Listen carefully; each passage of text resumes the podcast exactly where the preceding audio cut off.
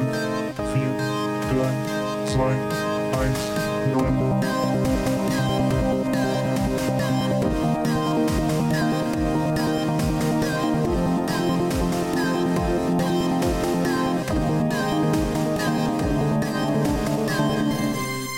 Hallo Freunde der Sonne und Kinder der Nacht, willkommen zu der 20. Ausgabe unseres Realitätstheorie-Podcasts. Heute ist der 20. Juni 2021. Mein Name ist Raul und auf der anderen Seite des Internets begrüße ich Benjamin. Hallo. Hallo Raul, Raul, grüße dich. Ah, verschwitzte Grüße zu dir. Ja, ja, es ist äh, gefühlt äh, 50 Grad hier drin. Also das ist, äh, ja. Es ist Anfang Juni, ne? also beziehungsweise, naja, Mitte Juni, Mitte Juni und äh, ich würde sagen, die letzten drei, vier Tage hatten wir es eigentlich durchgehend um die 30 Grad, ne? Ja, knapp. Oder die letzte Woche. Knapp. Ja. Es ist auf jeden Fall viel zu warm. Also gefühlt, gefühlt haben wir schon über eine Woche äh, durchgehend 30 Grad. Ich äh, sieche dahin. Na, sagen wir es mal so, das ähm, große Problem ist nicht, dass es tagsüber heiß ist, das Problem ist, dass es nachts über einfach nicht kalt wird. Ja, gut, das kommt noch dazu. Nee, also tagsüber ähm, heiß ist, ja, das ist das geringere Problem. Da kann man irgendwas machen, sich die ganze Zeit irgendwie im, im Pool aufhalten oder sowas oder im Freibad, wenn es denn geht. Ne? Wir, ich Mhm. erinnere, wir haben ja immer noch Corona. Das ist natürlich nicht ganz so einfach. Ähm, und äh, ja, nachts, das stimmt, dass es nachts nicht kühl wird, wobei wir, da kann ich gleich erzählen, aber die letzte Nacht, Nächte habe ich eigentlich relativ kühl geschlafen, muss ich sagen, äh, war relativ angenehm. Ja, schön. Aber kann ich gleich von erzählen. Wie geht's dir? Ähm, ja, ich bin voll geimpft. Du bist voll geimpft, sehr schön. Voll geimpft. Also ich muss Mit noch ein bisschen diesem, warten, äh, bis ich, äh, bis ich dann auch noch damit alles darf, aber Ja. Nee, Äh, nee, du musst du gar nicht warten, Raul. Musst du gar nicht. Hast du dir so ein digitales Impfzertifikat Ja. geholt? Ja, perfekt. Du musst einfach die Uhr deines Handys um 14 Tage nach vorne stellen und äh, das Internet ausschalten, sodass sich die Uhrzeit nicht automatisch aktualisiert und schon bist du voll das ist natürlich total praktisch, wenn ich das Internet ausschalte. Nee, aber es ist, äh, es ist ungefähr der gleiche Hack, den ich in den, in den 90er Jahren häufiger angewendet Ja. habe, um, um Shareware äh, länger laufen lassen zu können. Die irgendwie nach, weiß ich nicht, nach einem Monat oder sowas abgelaufen ist. Ja. einfach die Systemuhrzeit äh, zurücksetzen. Da gab es früher auch extra Software dafür, die das äh, entsprechend macht. Also ja. quasi so ein, so ein kleiner hat, ja. Demon, dem man sagen konnte, okay, wenn ich diese Software starte, dann stell doch mal die Systemuhr auf äh, zwei Jahre zurück, so dass ich sie weiterhin starten kann. Ja. Ja, das geht jetzt mit den digitalen Impfzertifikaten wohl auch. er sollte man natürlich nicht nachmachen. Also das ist nicht zu empfehlen. Nein. Äh, ist auch, äh, ja, es ist auch noch jetzt noch nicht so ganz akut notwendig. Ähm, das mal, also Ja, ich glaube, momentan kommt man ganz glaube ich nur äh, relativ wenig Fälle, in denen man es wirklich benötigt und nicht Ja. jetzt noch so einen äh, Test oder sowas machen könnte. Ich glaube, da gibt es Genau. oder? Gibt es irgendwas, wo man nur Nee, mit Impfzertifizierung Nee, nee, nee, nee. ne? Das, ja momentan eine gilt ja, also ich, ich, ich, kann ja, ich kann ja ganz kurz ein bisschen vorgreifen, wo ich am Wochenende war. Wir waren ja ähm, wieder auf dem Campingplatz. Das heißt doch, die Realitätstheorie-Hörer wissen es wahrscheinlich noch nicht, unser Wohnwagen ist da. Und äh, den haben wir dann quasi äh, sofort auf unseren Dauerstellplatz gehievt. Ähm, einfach weil äh, den hatten wir schon und äh, den mussten wir irgendwo zwischenlagern, den Wohnwagen. Ähm, weil wir jetzt ja noch keine Ferien haben und äh, das war ja der Plan, dass wir den quasi auf einem Dauerstellplatz äh, lagern, weil es, äh, naja, genauso teuer ist, als würden wir uns irgendeine Scheune hier suchen. Und du hast halt auch noch die Anbindung an Sanitäranlagen, Fähr- Ja. und Entsorgung, also ein bisschen Strom brauchst du für so einen Wohnwagen, Abwasser und sowas alles. Äh, und ähm, ist auch noch ganz schön, weil das ist halt in der, in der Schwäbischen Alb. Das ist halt, ja, äh, sehr idyllisch. Also da ist wirklich, da gibt es weit und breit mehr oder weniger gar nichts. Da gibt es keinen Straßenlärm. Ähm, du hörst äh, Vöglein zwitschern und so und bist halt äh, innerhalb von wenigen Minuten Ja, ich- halt auf irgendeinem Wanderweg und genau, und kannst halt in die Natur. Und das Schöne ist, dort gibt es halt keine Landwirtschaft. Also das ist halt so ein, äh, so ein, so ein Mhm. karger Karskboden, der ähm, sich nicht für intensive Landwirtschaft eignet, sondern nur für Weidewirtschaft. Und da sind halt über Weidelandschaften, die wahrscheinlich aus EU-Subventionsgeldern auch nicht Mhm. bewirtschaftet werden, groß. Äh, und und Felder. ja, da findest du halt, genau, also, also äh, riesige äh, Anzahl von Wiesen mit ganz vielen äh, Wiesenblumen und sowas. Ähm, da ist, äh, da, da ist dann mein Bestimmerherz dann nochmal äh, ganz groß, äh, auf, hat ganz groß aufgeschlagen und ich äh, bin dann an jeder zweiten Pflanze dran und gucke, ob ich denn richtig lag, dass es die ist, die ich meinte. Und äh, häufig liege ich richtig und manchmal werde ich auch überrascht. Zum Beispiel weiß ich jetzt, dass der Waldmeister auch noch ein paar, ähm, weiß ich nicht, wie, wie nennt man das denn? Äh, böse, böse Brüder? Nee, wie nennt man das im Englischen, wenn man ein Wort hat, was Äh, was sich genauso im Deutschen anhört, aber was, was False nicht das Friend? gleiche ist. Oder Nein, so ist ja- ähnlich? Äh, ja, ich keine Ahnung, ich weiß es nicht mehr. Nee, auf jeden Fall, äh, der Waldmeister, der hat da noch ein paar, äh, naja, Artgenossen, die so ähnlich aussehen wie er oder mehr, also ich hätte jetzt gesagt, Mhm. jetzt genauso aussehen wie er, die aber nicht nach Waldmeister riechen oder schmecken und äh, insofern kein Waldmeister sind. Also sind dann so unechte Waldmeister, war ich auch überrascht, dass es das gibt, weil ich war mir ganz sicher, dass das Waldmeister ist, was da im Wald wächst. Naja, ähm, so, wo, wo, wie bin ich denn da hingekommen? Ich habe gesagt, der Wohnwagen ist da, wir sind äh, in die Ja. Schwäbische Alb gefahren und was, wa warum habe ich das erzählt? Ähm, was was weiß wollte ich erzählen, mehr. Raul? ich habe dir einfach äh, interessiert zugehört. Achso, du hast mir interessiert zugehört. Ähm, Beziehungsweise ob man. Ja. Ach so, genau, Zweitimpfung, genau. Ähm, und bei den Campingplätzen ist es so, dass du immer noch äh, die GGG-Regel einhalten musst. Mhm. Also, dass du geimpft sein musst, genesen oder ähm, getestet. Und wir haben ähm, dieses Wochenende, auch das Wochenende Mhm. davor, Besuch empfangen. Und äh, die mussten sich auch jeweils testen, beziehungsweise eine Person davon war geimpft, die andere musste getestet werden. Und beim Campingplatz hier ist es allerdings so, dass du dich vor Ort dann Gott sei Dank testen lassen kannst, auch mit deinem selbst Mhm. mitgebrachten Tests. Was ich eine, eine ganz plausible Lösung finde. Also ne, die, der, der Test langt da nicht, um dann irgendwo anders hinzugehen, aber reicht dann halt aus, um auf diesen Ja. Campingplatz zu gehen. Ähm, das halte ich für, ja, für, für sehr gut praktikabel. Ähm, weiß ich, so ein Test kostet, glaube ich, ich habe letztens im Lidl gesehen, also im Aldi 1,50 oder 1 Euro mittlerweile nur noch. Das ist, sind wirklich keine Kosten mehr. Und wenn man das dann halt vor Ort schnell machen kann, ähm, ohne jetzt vorher einen Termin im Testcenter machen zu müssen oder irgendwo hinfahren zu müssen, sowas ist das, äh, ist das, glaube ich, eine ganz gute Lösung. Insofern braucht es jetzt, wenn das zukünftig auch so läuft, hätte ich gesagt, braucht es dieses Impfzertifikat eigentlich nicht unbedingt. Also man ist da nicht so viel besser gestellt. Das Einzige, was man einspart, sind jetzt, naja, zehn Minuten warten, die du brauchst, bis dieser Test dann quasi ähm, ausgewertet ist, beziehungsweise bis der, bis der entwickelt ist. Sagen wir es so. Bis der entwickelt 15. ist, Benjamin. Genau. 15.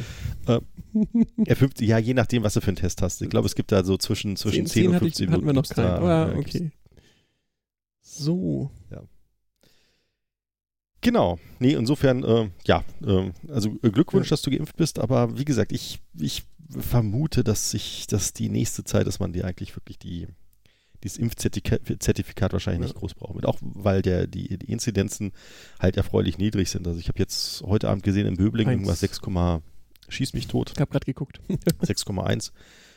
Ja, das ist wirklich sehr niedrig. Ähm, was man natürlich im Hintergrund äh, beachten muss, ist, dass es die, die Delta-Variante gibt, äh, die jetzt äh, im Hintergrund exponentiell wächst, so wie es auch damals im Frühjahr war mit der, mit der englischen Variante. Ich glaube, die heißt mittlerweile Alpha-Variante. Ähm, schauen wir mal, wie sich das im Herbst entwickelt. Ich bin, bin da gespannt, ob wir den gleichen Fehler zum, weiß ich nicht, zum dritten oder vierten Mal machen und offenen Auges ins Messer laufen. Und nachher meinen, Ja. naja, es, man hätte es ja, Ja. gar nicht wissen können. Völlig unerwartet. Ja. Was, aber es gibt ja Großveranstaltungen zurzeit, ne? In Europa.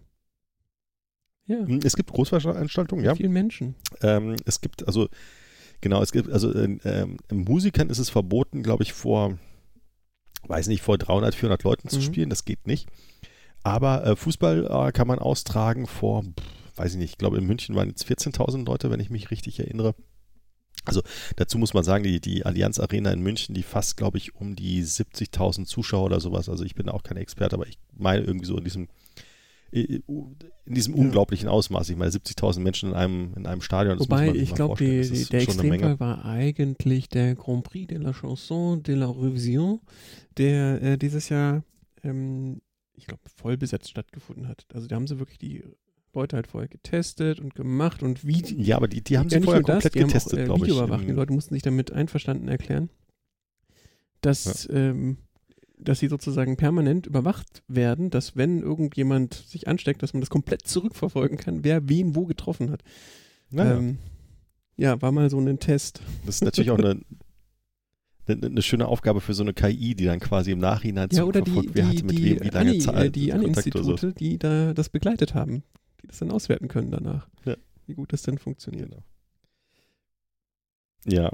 Nee, aber ich, ähm, das ist, ähm, ja, also wie gesagt, ist es, äh, ich, ich habe da schon von einigen, äh, von einigen Künstlern äh, auch schon ein paar böse Stimmen gehört, ähm, dass äh, kommerziell gut laufende Großveranstaltungen, wie zum Beispiel eine EM-Spiele oder sowas, dass die halt, sagen wir mal so, mit geringen Auflagen gut durchlaufen und äh, dass ähm, die Künstler jetzt mal wieder das Nachsehen haben, weil sie halt ja auch kleine Veranstaltungen mit 300, 400 Leuten halt nicht durchziehen können keine Mhm. Möglichkeiten dazu haben. Das halt immer noch absagen ja, also sagen wir es müssen. mal so, äh, Obwohl nach sie dem Maßstab, wenn du mit 300 Leute einladen willst, bräuchtest du dann ja was im der Größenordnung 2000 Leute.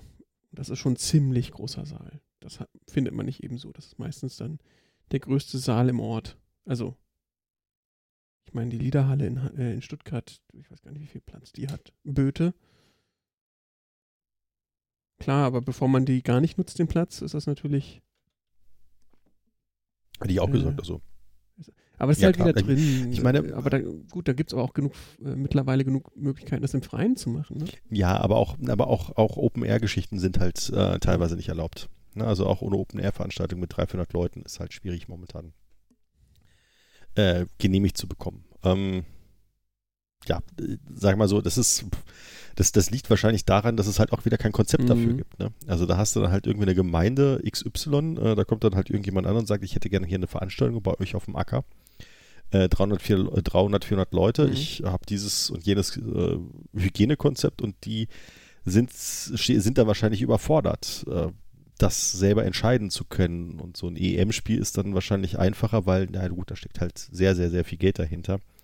Und äh, natürlich auch im Zweifelsfall ein Prestigeverlust, wenn jetzt München quasi der einzige Austragungsort wäre, wo jetzt keine Zuschauer zugelassen Also, sind, äh, wäre das natürlich für München äh, äh, ein genau, Prestigedesaster. also der, der Hegelsaal in der Liederhalle, ich nehme mal an, das ist der größte. Ich, ich, das hab ich, kann ich hier auf die Stelle jetzt nicht sagen. Da passen 1900 Leute rein. Und das ist schon ein ziemlich großer Saal. hm. Also da gehen die Hänge weit hoch. Ähm, das heißt, ja, wenn du halt ein normal großes Konzert mit ein paar hundert Leuten haben willst, dann müsstest du mindestens so einen Saal benutzen. Und dann gibt es praktisch keine Veranstaltungsordner mehr. Ne?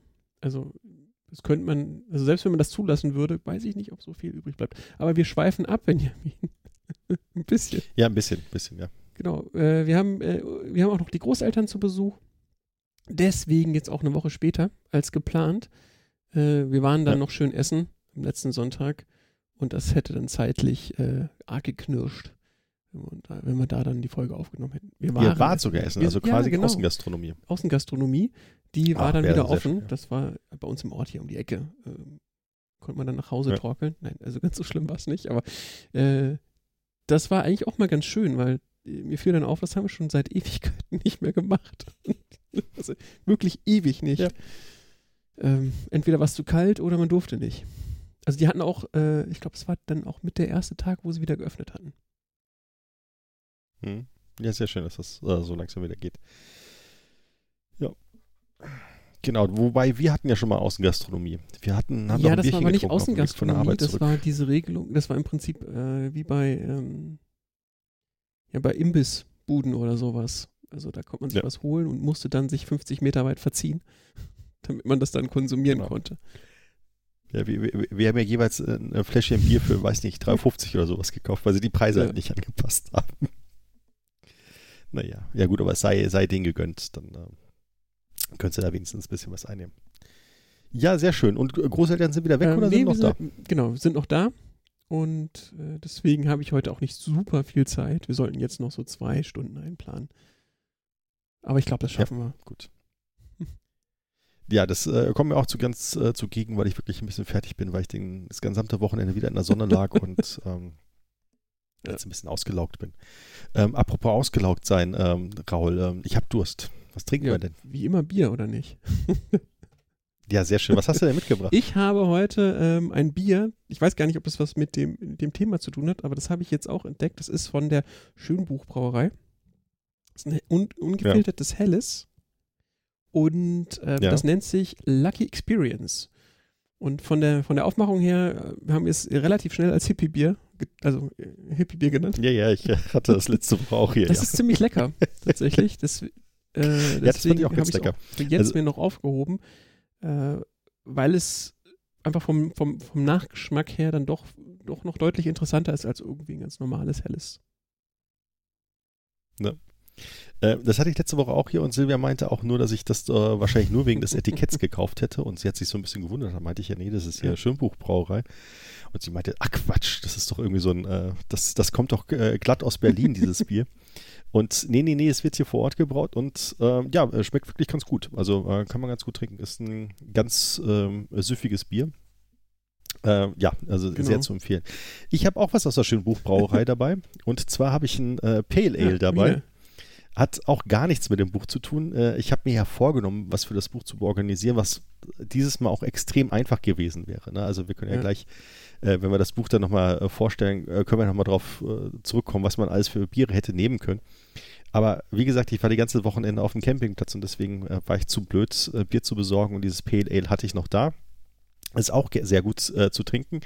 Was ich allerdings auch jetzt auf dem Campingplatz entdeckt habe, ist, ähm, ich bin ja, ich bin eigentlich kein so großer Freund Mhm. vom Radler. Ne? Also das, das Radler hat einen großen Vorteil, es ist nicht so viel Alkohol drin. Man kann auch nachmittags, äh, wenn man schön irgendwie, ähm, weiß ich nicht, in der Sonne liegt oder sowas, kann man da äh, zwei, drei äh, Radler trinken, ohne sofort, naja, äh, müde zu werden. Aber das Problem, was ich mit Radler habe, ist immer, dass es so extrem süß Ja. ist. Ne? Dass du eigentlich im Endeffekt eigentlich nur so eine, so eine Limo hast und dass es super süß ist. Jetzt hat Silvia im, äh, äh, auf der Schwäbischen Alb äh, einen äh, Radler entdeckt, nämlich das äh, Zwiefalter Klosterbräu. Das ist äh, eine Brauerei, die, ähm, ja, die Mhm. da um die Ecke ist. Die ähm, bieten hier das äh, sauergespritzte Ah. Radler an. Das ist quasi ein Radler, wo, naja, wo, ein- wo ein saurer Sprudel drin ist. Im, also im Endeffekt ist es eigentlich ein Zitronenlimo ohne, äh, ohne Zucker. Und, Also Okay. wirklich ohne Zucker. Also da ist kein bisschen Zucker drin. Und das hat super lecker geschmeckt, weil das ist, wie gesagt, das hat halt nur 3% Alkohol. Äh, ist ein richtig frisches Bier. Du kannst es halt äh, super, wunderbar nachmittags äh, irgendwie ja, in der Sonne äh, genießen, ohne dass du sofort äh, Probleme bekommst. Und äh, es ist halt nicht so süß. Ne? Es ist nicht klebrig, nicht süß oder sonst irgendwas. Der einzige Nachteil ist, es gibt wohl nur 70 Kilometer Umkreis, im Umkreis von, ähm, ja, von dieser Klosterbrauerei. ähm, die ist dort am Campingplatz in der Nähe, deswegen haben wir es dort bekommen. Aber äh, wie gesagt, äh, wenn man eindenken. mal davor stehen sollte, ein Genau, also entweder das Zwiefalter Klo- Klosterbräu, beziehungsweise allgemein mal gucken, ob man irgendwo ein äh, sauer gespritztes Radler bekommt. Weil das ist meiner Meinung nach viel Mhm. besser als so ein süß gespritztes Radler, weil, wie gesagt, es ist nicht süß, keine Brause, sondern es ist einfach ein, äh, äh, ein leichtes Bier mit, äh, na, mit einer ents- entsprechenden sauren Würze und äh, das kann man, kann man sehr gut im Sommer trinken, kann ich empfehlen. Ja, schön. Ja. Das dazu. Dann, äh, dann sind wir ja So, mit den ähm, Bieren ganz gut jetzt ausgestattet. Und ich nenne jetzt erstmal das Ja. Buch, um das äh, wir uns gekümmert haben. Wir haben genau. uns das Buch Delta V oder Delta V von Daniel Suarez zu Gemüte geführt. Und äh, damit jeder, der das noch lesen oder hören möchte, jetzt nicht überrascht wird, muss ich eigentlich das Soundboard bedienen, dass ich. Ich brauche die neue Version.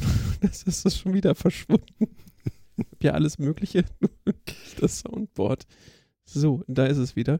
Ähm, genau, gibt es natürlich äh, als Service wieder unseren Spoiler-Alarm.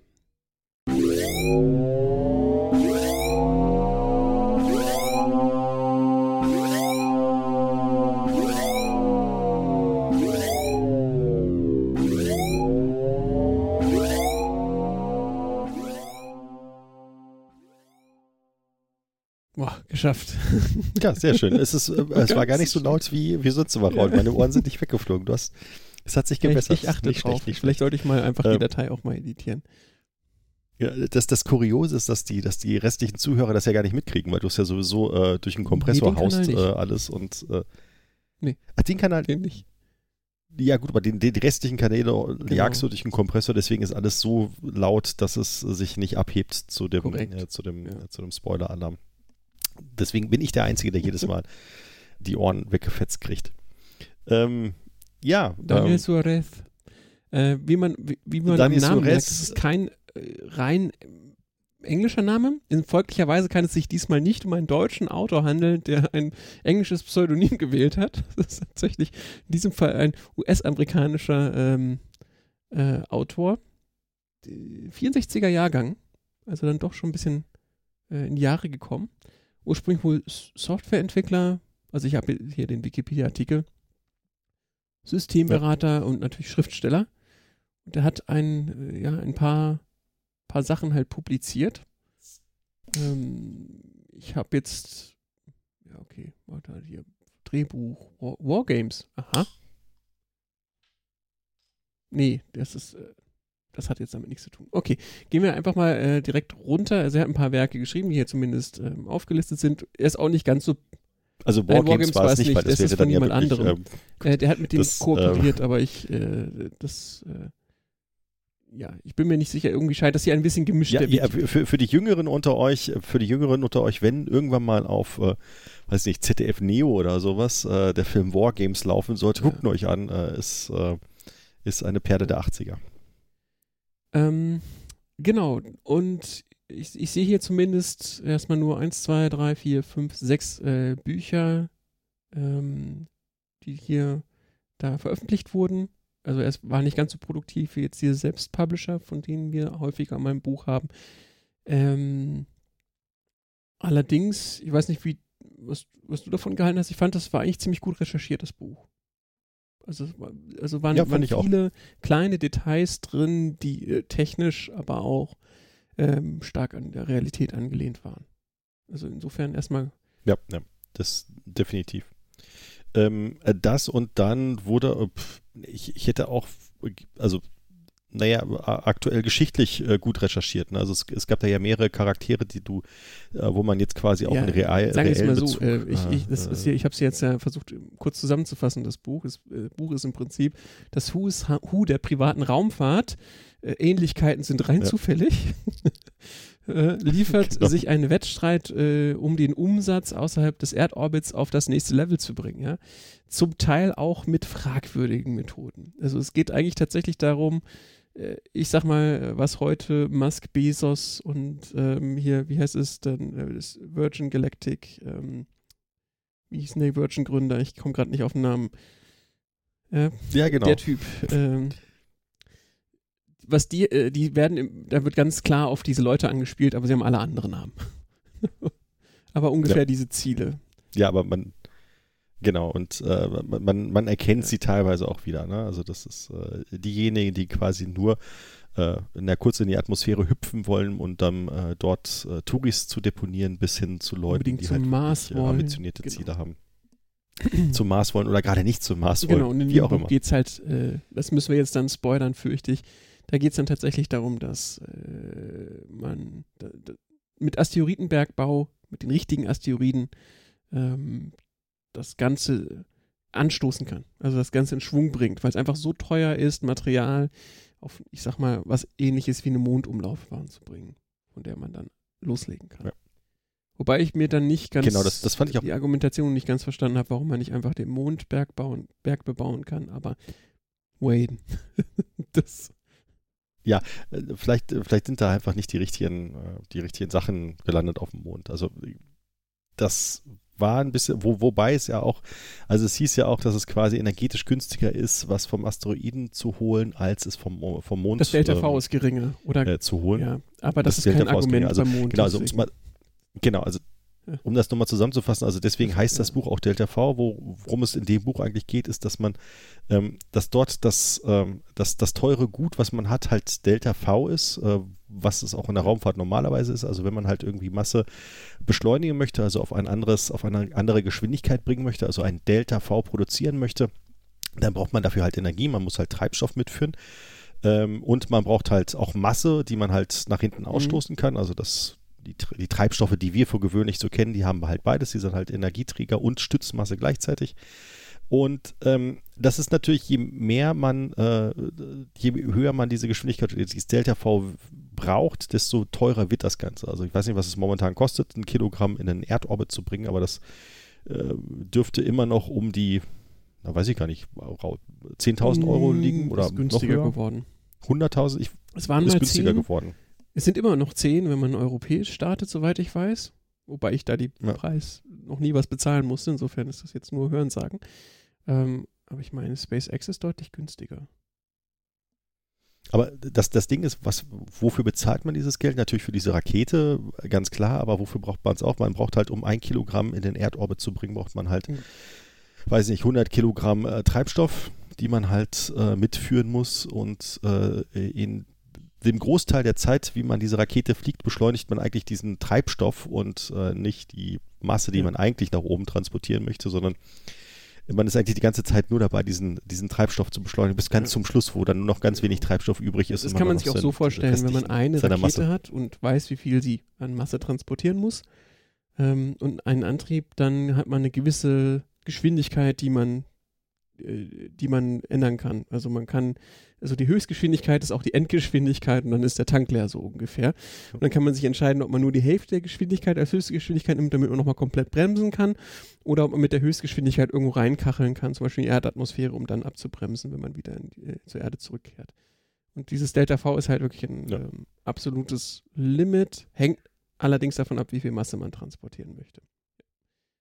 Ist wie Geld. Und Die Idee Endes. dieses Buches ist halt, äh, genau, also dieses Delta V ist halt wie Geld und äh, wenn man es schafft, ähm, Rohstoffe, die man braucht, um, um Raumschiffe zu bauen oder sonst irgendwas, äh, auf kostengünstigere Art und Weise in einen Erdumlauf zu bringen oder um, um einen fernen Erdumlauf äh, zu bringen, dann kann man damit sehr viel Geld machen. Äh, und die Idee ist halt, dass man Asteroiden nimmt, äh, dort Materialien abbaut und dann diese Materialien dann halt mit einer sehr günstigen Flugbahn ILT Mhm. halt in eine Erdumlaufbahn oder eine nahe Erdumlaufbahn zu bringen, so dass es dann dort erstmal deponiert ist und äh, man es dann halt dort veräußern kann. Und ähm, das fand ich eigentlich eine sehr, sehr anschauliche Idee, wie man zukünftig mit Raumfahrt äh, auch nochmal auf andere Art und Weise Geld machen kann, anstatt äh, einfach nur irgendwelche Wobei- äh, TV-Satelliten nach oben zu bringen oder sonst irgendwas. man, äh, der, der Gedanke war jetzt nicht der, dass man dann das Material zum Mond bringt und dann äh, oder und dann das zur Erde runterbringt und damit Geld verdient, sondern das Material ist dann beim Mond und dann können, können äh, Unternehmen auf der Erde das abkaufen, um damit dann Projekte zu betreiben, die dann tatsächlich Geld bringen. Also um, wie gesagt, um das genau, Ganze in ne, also Schwung die, die Raumstation. Umsatz. So. Genau, die Raumstation wird dann nicht auf den Boden gebaut und wird dann nach oben geschickt, Ja. sondern die ist dann halt mal, dass man ein kleines Team nach oben schickt, die dann mit dem vorhandenen Material dort eine Raumstation bauen. Ja. Genau. Genau, und deswegen, das meinte ich auch vorher mit dem, es wäre super einfach gewesen, irgendein Bier auszusuchen, weil wir haben ja in Deutschland eine, äh, eine extrem alte Bergbautradition, die auch äh, sehr, sehr, sehr viele Biere hervorgebracht hat und eine sehr gedacht. große Biertradition hervorgebracht hätte. Und äh, eigentlich wollte ich dann natürlich irgendwie aus dem Ruhrpott irgendein, äh, irgendein weniger bekanntes Bier Bier vorstellen, aber ja. das, wie gesagt, ich, irgendwie sowas, ein Glück auf oder irgendwie sowas, äh, aber das habe ich nun leider nicht mehr geschafft. Nee. Ähm, das ist auch, ja gut, also ich äh, möchte nicht Corona schon wieder als, als Ausrede nehmen, aber wir haben es ja immer noch nicht wieder geschafft zu unserem äh, Local Dealer, äh. Bierladen, um dort nochmal, um dort nochmal was einzukaufen. Das müssen wir vielleicht nochmal demnächst in Angriff nehmen, wenn er dann, wenn es ihn denn noch gibt. Obwohl Ja, vielleicht du meinst als, ja, das ist eher ein naja, Hobby, Gut, als, als Lebensmittelhändler, ja, als Lebensmittelhändler ähm, hätte es Er hat jetzt, hat es kann höchstens sein, dass er seine ganzen Reserven selber ausgetrunken hat. Das kann sein. So. Äh, Ja. ja. dann können wir doch äh, vielleicht, dem, also der grob der Inhalt klar ist, kurz auf die technischen Schmankerl, die es da gab, äh, eingehen. Weil da gab es doch einige. Ja. Äh, ich glaube, ich, ich, glaub, ich habe nicht mal alle aufgeschrieben, muss ich gestehen. Ähm, weil die, ja, es waren, ich habe schon eine lange Liste. Und irgendwann habe irgendwann hab ich es Okay. lassen. Also mein erster Punkt, was hat man jetzt ja auch schon äh, gehört, Asteroidenberg, Asteroidenbergbau, meine Güte. Rieten, Rieden, ich weiß gar nicht, äh, wie man es denn richtig ausspricht. Äh, ja, ist ein, ist, ist ein Thema zurzeit. Ähm, wie gesagt, da, da ist noch nicht ganz klar, was tatsächlich wirtschaftlich korrekt ist und ja, das wird auch dem, spiegelt sich auch in dem Buch wieder, dass da auch die Meinungen auseinandergehen, was man denn am besten umsetzen kann. Ich persönlich denke tatsächlich, dass der Mond die einfachste Ressource ist, wenn man da oben was haben will, weil man vom Mond relativ leicht wieder wegkommt. Also das Delta V, man kann halt den Treibstoff auf dem Mond produzieren und ähm, auf dem Mond zu landen benötigt dann doch kein so großes Delta V, behaupte ich jetzt einfach mal. Ja. Ähm, da ist, da ist glaube ich schon einiges möglich. Und vor allen Dingen, wenn man zum Beispiel einen Space Elevator auf dem Mond baut, was viel, viel einfacher ist als von der Erde aus.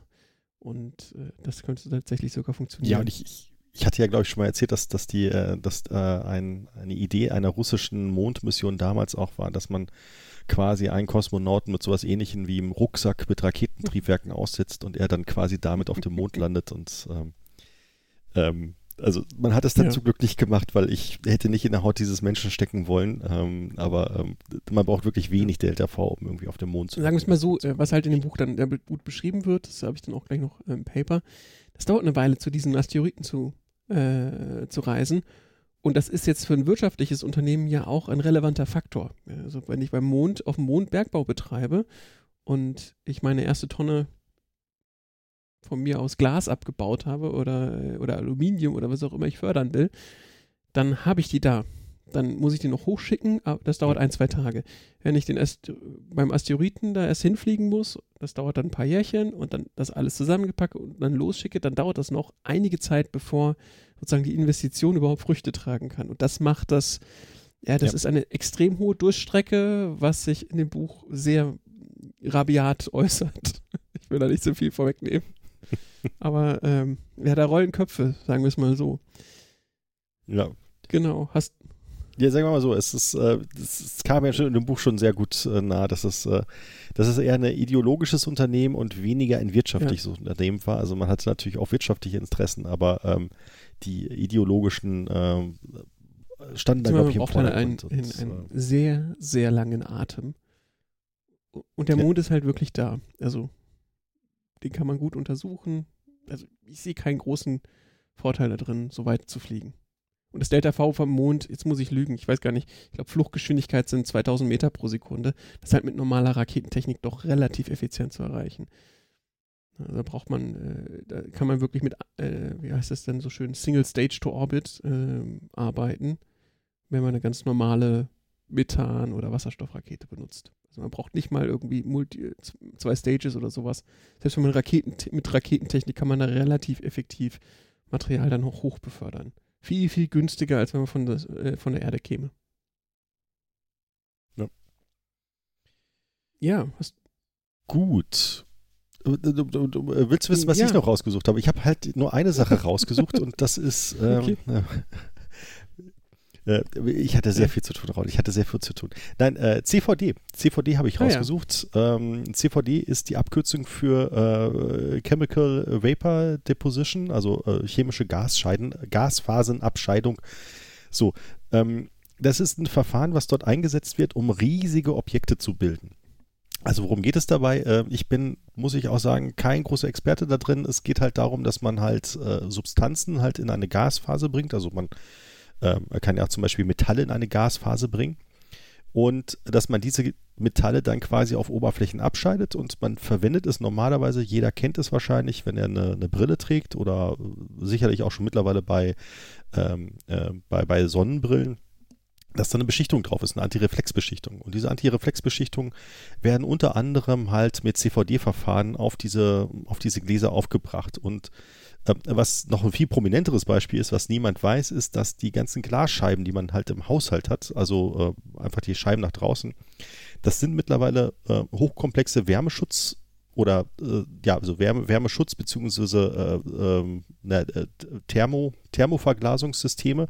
Das heißt, da sind, ähm, da sind auch Schichtsysteme drauf, die halt äh, spektral aktiv sind. Also ne, bei einer Glasscheibe ist es so, dass man möchte, dass die Wärme in der Wohnung bleibt. Das heißt, das Sonnenlicht von außen soll reinkommen in die Wohnung. Das heißt, das spektrale Spektrum soll Mhm. durch die Scheibe durchgehen. Aber was man nicht möchte, ist, dass die thermische Strahlung, also wenn diese spektrale Strahlung dann auf irgendwelche Gegenstände trifft, also auf einen Stuhl oder sowas oder auf einen Fußboden oder sowas, dann wird der erwärmt und der strahlt dann natürlich auch wieder ähm, ab, aber Dings halt in sehr viel, äh, also im infraroten Bereich und man möchte halt, dass dieses infrarote Licht nicht wieder nach außen dringen kann und deswegen ist da, naja, quasi eine, äh, eine, ein Bandpassfilter, nee, gar nicht ein, äh, ein äh, Kantenfilter drin, ein Kantenfilter auf so einer Glasscheibe aufgebracht. Und das wird halt auch im ganz großen äh, Maßstab halt mit CVD realisiert. Und ähm, was ich allerdings jetzt, ich bin, habe zwar mal mit CVD-Verfahren gearbeitet, ich weiß nicht, ob du damit mal gearbeitet hast, Raul, aber was ich davon weiß, ist, dass man damit sehr gut Schichten Mhm. herstellen kann. Man kann auch damit Diamanten herstellen. Ähm, solche Diamanten habe ich auch schon mal gesehen, die sind halt weniger Millimeter dick und relativ groß, also, ne, also die sind halt schon daumendick. Ähm, aber ähm, halt, also daumenbreit, aber nicht so dick. Die sind, äh, die sind eher Millimeter oder ja, zwei, drei Millimeter dick oder sowas. Das sind halt schon Objekte, aber was man halt damit nicht hinbekommt, hätte ich gesagt, sind große Objekte so im Maßstab von, von mehreren zehn ja. Metern, so wie es in einem Buch vorkommt. Ähm, da werden ja, naja, ohne groß zu spoilern, es werden äh, große Raumschiffbestandteile auch mit diesem CVD-Verfahren hergestellt. Ähm, das wird wohl so nicht funktionieren, hätte ich gesagt. Äh, ich bin mir nicht sicher, ob CVD-Verfahren immer auf äh, Plasmen basieren. Also äh, es kann auch sein, dass chemische Reakt tatsächlich chemische Reaktionen, das klingt ja so ja, danach, nee, äh, genutzt werden und dann hast du natürlich genau, einen Materialumsatz. Also es, soweit ich weiß, gibt es halt auch Verfahren, wo du halt irgendeine, irgendeine chemische Verbindung hast, die dann halt quasi auf eine Oberfläche kommt, die halt irgendwie aktiv ist. Ähm, dort scheidest du dann quasi einen Teil dieser Verbindung ab und gibst halt äh, irgendeine andere Verbindung raus. Ne? Mhm. Also, ähm, warte mal, was äh, über Abscheidung von FeO2 aus gasförmigem Eisenchlorid. Ja, irgendwie sowas. Also, dass da auch chemische Reaktionen stattfinden. Ähm, ja, aber bis, bis du da halt eine, weiß ich nicht, eine Wandstärke von 10 Zentimetern oder sowas äh, aufgebaut hast. Was ich meine, ist, die, äh, das hängt ja von den Reagenzien dann im Endeffekt ab. Ich, ich weiß es nicht. Ich habe es nicht. Ja. Ich habe nicht, das habe das hab ich tatsächlich nicht hinterfragt. Ich habe es auch nicht wirklich als CVD ähm, wahrgenommen, sondern die hatten im Prinzip schon das Reinmaterial und haben es einfach nur äh, gasförmig mit hohem Druck reingepumpt. So hatte ich den Eindruck. Oder was heißt mit dem niedrigen Druck? Also im Prinzip einfach reingedampft und das hat sich da dann abgesetzt. Ähm, ja. ja. gut, aber es, es, wurde schon als, als CVD-Verfahren äh, ja. beschrieben und ähm, auch, auch die Unwegsamkeiten, das Ganze auf der Erde durchzuführen, ähm, da hast du natürlich auf der Erde hast du Gravitation, du musst ein Vakuum herstellen und sowas alles. Ähm, diese Probleme hast du auf dem, im All nicht, da hast du halt keine Gravitation, sondern dann mhm. scheidet sich das quasi zu allen Seiten gleichermaßen ab. Das heißt, was sie halt genommen haben, die haben quasi ein, äh, naja, eine Form genommen und haben quasi in dieser Form dann quasi mittels CVD Material mhm. abgeschieden, bis sich dann halt ein großes Objekt gebildet hat. Vielleicht geht das, aber das dauert wahrscheinlich sehr lange. Ähm, was man damit allerdings natürlich sehr gut hinkriegt, ist halt sehr reine Materialien, äh, sehr äh, definierte Materialien und auch sehr, äh, naja, kristallin reine Materialien, also bis halt zu monokristallinen Strukturen die du halt mit CVD wachsen kannst. Ähm, was natürlich äh, sehr gut ist, wenn man halt, äh, naja, sehr widerstandsfähige Materialien braucht, äh, wie es ja. halt in dem Buch beschrieben wird, dass sie halt auch Raumschiffkomponenten brauchen, die halt sehr hohen Temperaturen widerstehen. Das kriegt man sicherlich, wenn man es hinbekommt, mit CVD sehr gut hin, weil man dann halt auch monokristalline äh, Eisenstrukturen oder sonst irgendwas hinbekommt. Oder Stahlstrukturen. Ja. Genau. Gut, dann, äh, dann gehe ich mal kurz. Dann, dann ja, hast du noch was. Das ein oder andere. Ähm, rotierende Raumschiffe kamen da ja häufiger drin vor. Also die künstliche. Aber das hatten wir ja schon mal, Raul. Da hatten wir ja schon mal einen ganzen, ganzen, ganzen Themenblock, Themenblock von, ja, rotierende schon, Raumschiffe. Äh, sogar ein Paper dazu, wo zumindest ein theoretisches. Ja. Was wir, glaube ich, noch nicht hatten, war das Kessler-Syndrom, kam zur Sprache. Das hatten wir, glaube ich, wirklich noch nicht, ja. Das, obwohl ich hatte auch kurz überlegt, ob ich dazu was, hm. äh, was raussuche. Ist allerdings nicht, ja. also ähm, entweder sehr speziell oder halt sehr alt. Also ganz kurz, damit, damit wir jetzt nicht hier rumfachsimpeln. Kessler-Syndrom ist von, ist nach einem Herrn Kessler benannt, der einmal beschrieben hat, dass ich glaube in den 70ern war das tatsächlich, und das sind halt diese alten Publikationen, die ich gerade meinte, äh, dass wenn man jetzt die ganze Zeit Satelliten hochschickt und ja, ich sag mal, äh, Oberstufen von Raketen dann da oben im Orbit rumkreisen, das ist erstmal relativ harmlos, weil die fliegen dann halt da rum. Das Problem ist, wenn die kollidieren, brechen sie halt auseinander und verstreuen sich über noch mehr Orbits. Das heißt, äh, die Wahrscheinlichkeit, dass sie dann wieder ein anderes Objekt treffen, ähm, nimmt dann zu und wenn man das nicht nachverfolgen kann, wenn die sind ja unkontrollierbar, sind ja einfach nur irgendwelche Bruchstücke. Ja, das ist halt, als ob man, äh, da, ob da oben gerade halt ein Kugelhagel durch die Gegend fliegt und nicht aufhört damit. Also es ist äh, per permanenter Beschuss. Ähm, und irgendwann kann es aber halt sein, dass dann andere Satelliten ausfallen, die sind dann kaputt, die kann man nicht mehr kontrollieren, die stoßen wieder mit anderen zusammen und das kann dann kaskadieren und das nennt sich dann Kessler-Syndrom. Äh, bis, da, bis zu dem Punkt, dass bestimmte Orbits gar nicht äh, mehr nutzbar sind, weil da halt äh, ja, die Häufigkeit, mit der man von irgendwas getroffen wird, so hoch ist, dass, es, dass man das vergessen kann.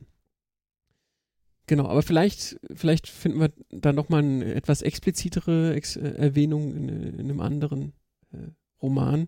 Genau, also äh, im Detail mal wenn man, eingehen, wenn man ein. Beispiel, also es, es geht halt hier um, um, um Weltraumschrott und wenn man da halt ein, ein populäres Beispiel haben möchte, ist der Film Gravity sicherlich, der Ja. ähm, das quasi als, als Hauptthema Mhm. mitnimmt. Ähm, und wie akut dieses Thema ist, habe ich heute auch erst wieder ähm, mitgekriegt. Ähm, wir hören häufig Radio 1, das ist so ein Berliner Radiosender. Und da gibt es halt Sonntagvormittags immer so eine Wissenschaftssendung. Und da war halt heute wieder das, das Thema Weltraumschrott ein Teil ähm, dieser Wissenschaftssendung. Und da hat halt ein Mitarbeiter vom DLR äh, auch gesprochen. Und das höre ich in der letzten Zeit halt sehr viel das war häufiger. auch, glaube ne, ich, dass, Thema dass dann beim halt Leute G7-Treffen. das kann gut sein, dass es, oh, du hast das, Rau, du hast, was, bist ja richtig informiert. Meine Güte. Ähm, das kann auch gut sein, dass das Thema vom G7-Treffen äh, ist, weil es halt, naja, so ähnlich wie Klimawandel halt ein globales Thema ist. Das hilft nur, wenn alle ähm, quasi am gleichen Strang äh, ziehen. Sicherlich nicht so gefährlich wie Klimawandel, würde ich sagen. Also ich sag mal, auf, ähm, auf Satellitentechnologie kann ich sicherlich noch eher verzichten als auf einen, einen lebenswerten Mhm. Planeten oder einen äh, belebbaren Planeten. Ähm, aber äh, ja, klar, also das ist, ähm, das ist ein akutes Problem. Also das, das merkt man jetzt auch gerade durch die, durch die ganzen Super, äh, äh, Super Constellations, die äh, etabliert werden sollen. Also äh, sprich zum Beispiel Starlink, wo halt äh, Zehntausende Satelliten in einen Orbit gebracht werden müssen oder sollen. Ähm, da ist das Thema natürlich noch viel akuter, weil Ja. man halt bis, bis dato noch nie so viele Satelliten auf einmal nach oben geschickt hat. Und äh, da äh, muss man natürlich gucken, okay, ähm, erstens stellen diese Satelliten eine Gefahr dar und zweitens natürlich sind diese Satelliten irgendwie gefährdet durch, durch Weltraumschrott oder sonstige Teilchen, genau. Genau, es ist halt auch so, dass äh, ähm, beim Kessler-Syndrom nicht ganz klar ist, wo der Kipppunkt liegt. Das äh, ist relativ theoretisch, das kann, kann, muss aber nicht schnell gehen. Aber äh, da warten wir nochmal, bis man dann einen schöneren, einen schöneren Roman dazu findet. Das war eher so eine Randnotiz. Ja. Dann, äh, ja, AR-Brillen kamen vor. Die hatten ja lustige Brillen auf, damit sie sich die ganzen Bildschirme in dem, in dem Raumschiff sparen können. Das fand ich eigentlich eine ganz witzige Idee. Ja. Dann, äh, ich glaube, die Begründung war, ja, dann spart man sich halt sehr viele Kabel und Bildschirme und Gewicht, äh, indem man einfach, äh, ich sag mal, eine Tüte voll mit AR-Brillen mitnimmt. Und dann, das ist das Problem gelöst.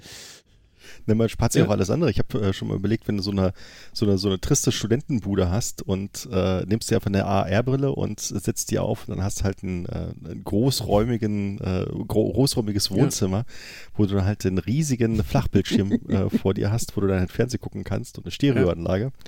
Ähm, Im Grunde, also ich, ich habe ja selber so eine, so eine, so eine billige Variante von, von Sony, also Mhm. für die Playstation hier. Und im Grunde ist es so, dass die auch schon eine, eine Immersionsmöglichkeit hat, äh, dadurch, dass du halt auch äh, entsprechende Kopfhörer hast und dass du halt auch ja, richtungsabhängigen Ton hast, also wenn du deinen Kopf drehst, dass der Ton dann halt auch von einer anderen Richtung kommst, dass du damit eigentlich schon relativ gut äh, einen Raum simulieren kannst und da saß ich dann halt auch schon mal irgendwie einen Abend vor äh, dem Ding und habe dann halt irgendeinen Film darüber geguckt, weil ich gedacht habe, naja gut, also kannst dich ins halt Kino, gemütlich ja. irgendwo hinsetzen, hinlegen oder sowas und äh, hast halt, auch wenn du einen, kleinsten Raum hast oder sowas, hast du halt ein virtuelles Kino vor dir und musst eigentlich kein großes Wohnzimmer haben, um da deinen großen Bildschirm hin, hinzustellen. Insofern, also sicherlich für Raumschiffe eine sehr, Ja, sehr, sehr gute es, Idee. Es wurde dann sogar man erweitert, das wird jetzt bekannt vorkommen, dass man einen virtuellen Schutzhelm hat. Also die hatten ja dann irgendwann Raumanzüge mit, äh, mit Schutzhelm und das Visier war noch dran. Also man konnte ihn aufklappen, aber Ja. eigentlich war er immer zu, was auch, wenn, wenn man halt ne, Weltraumschrott in der Nähe hat, ganz gut ist, weil man dann nicht auf ein ähm, transparentes und im Zweifelsfall le leicht reißendes Visier äh, angewiesen ist, sondern die, im Prinzip waren diese AR-Brillen auch in die Raumanzüge integriert und haben dann eine Rundumsicht ähm, geboten. Ich glaube, waren, war Ja. das, ich muss gestehen, ich habe jetzt so zwei andere Bücher noch angehört in letzter Zeit, deswegen bin ich mir nicht sicher. War das dann aber auch so, dass sie durch die Schiffshülle durchgucken konnten oder war das ein anderes Buch? Da musste mich jetzt, musste ich mich jetzt kurz unterstützen. Ähm, also was, was sie sehen konnten, also sie haben quasi, was wegretuschiert wurde, war quasi der eigene Mhm. Helm. Also sie konnten quasi äh, ohne Probleme nach draußen gucken und auch die Helme der anderen. ah ja.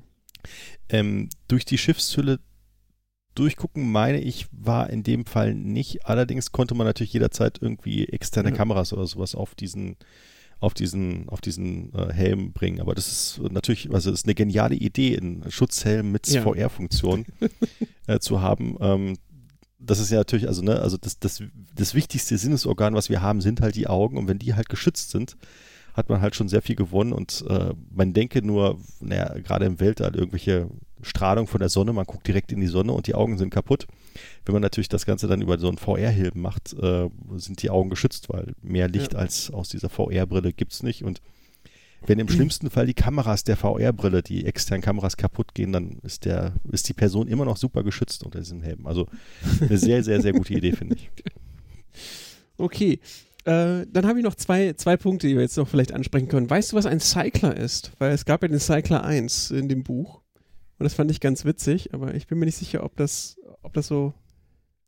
Ich meine, das ist ein Horrorfilm aus den Nein. 80ern, oder? Der Cy Es geht nicht Cycler. um Radfahrer. Das, war, das, war, das, waren, das waren die Critters und die Cyclers, oder? Ein, äh, ein, ein Cycler ähm, ist ein, muss man sich vorstellen, wie eine Raumstation. Also nehmen wir die, äh, die ISS zum Beispiel, die kreist jetzt um die Erde. Das ist relativ unspektakulär. Die könnte jetzt aber auch zum Beispiel auf so einer einem Art Quasi-Orbit zwischen Mond und Erde hin und her pendeln. Also fliegt um die Erde, Ja. aber so schnell, dass sie von der Erde wegfliegt, dann vom Mond eingefangen wird, um den Mond drumherum fliegt, dann wieder aber noch zu schnell ist um Mond, und dann vom Mond wieder wegfliegt und wieder von der Erde eingefangen wird, zum Beispiel. Das ist ein Cycler, also dass ich zwei Himmelsobjekte habe. Also quasi eine Umlaufbahn um den gemeinsamen Schwerpunkt äh, Sonne, äh, Erde, Mond. Nein, äh, quasi das, das wäre auch einer, äh, also im Prinzip so eine Art ähm, Umlaufbahn, die mit Gravity Assists bei den Himmelskörpern dann äh, Okay. für ein geschlossenes System ähm, ergibt, sodass man mit relativ wenig Delta V, ja, also mit leichten Kurskorrekturen, immer wieder zwischen den Himmelskörpern hin und her fliegen kann. Das ist ein Cycler. Das, das, Okay, äh, das ist ein relativ interessantes Konzept. Ich meine auch, Buzz Aldrin hätte da sogar. Es gibt einen Aldrin-Cycler. Ich, ich bin mir. Ich, vielleicht werfe ich gerade Namen durcheinander. Ähm, das, gibt, das Konzept gibt es auch zum Beispiel für den Mars. Und das ist halt insofern Mhm. spannend, dass du ein relativ großes Konstrukt wie eine Raumstation, die halt Infrastruktur für Nahrungsproduktion, äh, Verso Wasserversorgung, Stromversorgung, ähm, Lebenserhaltungssysteme, Unterkünfte und sowas haben kannst. Das darf relativ groß sein. Das könnte sogar ein Asteroid sein, den du umgebaut hast oder sowas. Ähm, den schickst du auf einen Cyclerkurs und brauchst nur noch relativ wenig Treibstoff, um eben immer diesen Transit zu gewährleisten. Kannst dann immer mit einem Taxi, das möglichst klein ist, dann dahin fliegen, einziehen für die Zeit, die der Transit dauert und dann wieder aussteigen dementsprechend. Das heißt, du kannst so eine Art ja, Transferhotel. Das, äh, in dem Fall, glaube ich, war es aber tatsächlich ein Mond-Erde-Cycler, in dem, äh, dieser Cycler One, den sie da hatten. Wurde nicht so ge genau beschrieben. Ich meine es zumindest nicht mitbekommen zu haben. Ich fand es aber ganz witzig, dass sozusagen einfach nur der Name erwähnt wurde. Ähm, aber dann auf die genaue Beschreibung dann noch verzichtet wurde in dem Buch. Und ansonsten hatte ich jetzt, hm? Ich, ich meine, es war, es war Erde, Mond. Ja. Ja. Und äh, als letzten Punkt habe ich noch äh, natürlich die Kommunikation. Ähm, Laserkommunikation war natürlich dann das Maß der Dinge. Äh, war auch ein relativ essentielles, äh, re- relativ essentieller Bestandteil in dem Buch. Also sie wurde sehr intensiv genutzt oder auch wenn sie fehlte, war es ein großes Problem. Ähm, das ist tatsächlich für weite Entfernungen die effizienteste Art zu kommunizieren. So seltsam das klingt ähm, weil man den Strahl besser bündeln kann, als man das bei einer Funkwelle Hm. könnte. Und deswegen ist es auch so, dass aktuell daran geforscht wird, oder was heißt geforscht, geplant wird, dass man eben mit Laserkommunikation wirklich die Deep Space Mission dann auch ähm, unterstützt. Weil es ist halt doch nicht so einfach zum Saturn zum Beispiel, wenn man eine Mission zum Saturn und will Daten übertragen. Oder ach, nehmen wir mal den Mars, ja. Äh, man will Daten übertragen. Mhm. Das ist jetzt, äh, wenn der, der Mars Rover rumfährt und dann Sachen in den Orbit äh, zu übertragen zu, zu irgendeinem Satelliten, der da kreist, das geht ja noch. Das ist ja im Prinzip wie auf der Erde. Da kann man dann ja noch ordentliche Datentransferraten erreichen. Ich sage jetzt mal, wenn man genug ein deckendes System hat, dann sage ich jetzt mal 50 Mbit oder sowas aus dem Bauch heraus. Wahrscheinlich geht es auch schneller, aber so einfach so vom Prinzip her. Ich, ich hätte gesagt, schon sehr hochgegriffen, 50 Mbit. Aber okay. Wieso? Also Satelliten, Internet, 50 Mbit ist doch jetzt Also, also meinst du jetzt die Kommunikation Mars-Erde oder Mars- äh, Mars-Orbit Achso, ja Mars, gut, ja? ja, Also Entschuldigung, ja, ja, gut, Orbit. ja, ja, gut, Und ja, dann ist es jetzt aber so, jetzt muss ich jetzt, habe ich, der Satellit hat die Information und der muss ihn jetzt zur Erde schicken. Und dann wird es knifflig, ähm, außer man hätte jetzt zum Beispiel halt Laserkommunikation. Da kann man dann doch schon auch über große Strecken extrem hohe Datenraten erzielen. Ähm, Ja. das, oder eben auch zum Saturn. Ich ich meine, wie lange hat das jetzt gedauert, hier vom, vom, von, das, die Rover-Landung zu übertragen? Das war doch mindestens eine Woche für 500 Bilder? Irgendwas in der Größenordnung. Ja, wobei ich glaube, die Kommunikation war nicht bei der Mission nicht das allergrößte Problem, sondern die haben halt Rohdaten bekommen und die wollten dann die halt aufarbeiten. Ähm, wo man das allerdings sehr viel besser sieht, ist die äh, jüngst äh, geglückte Landung des ersten chinesischen Rovers. Ähm, der ist halt auch auf dem Mars gelandet und die Leute haben sich halt gefragt, warum gibt es dann keine Daten? Also na, wollen die Chinesen uns irgendwie veräppeln? Ist das irgendwie ein Fake, dass das irgendwie alles geglückt ist und sowas? Warum macht er keine Fotos und warum können wir die nicht sehen? Naja, äh, der Grund ist einfach, ähm, die Chinesen Relais. haben einfach nicht so viel äh, Mission im Mars-Orbit, dass sie das quasi als Relais ver äh, verwenden können, sondern die haben halt als allererstes erstmal Daten von einem Rover direkt zur Erde, äh, zur Erde geschickt. Und das sind halt, weiß ich nicht, das sind irgendwie äh, zwei, drei Bit pro Minute oder sowas. Das ist, also das war jetzt zwei, drei Bit pro Sekunde Mhm. eher, aber das ist halt nicht viel. Also bis da halt mal ein Bild rübergelaufen ist, dauert es halt äh, etliche Stunden.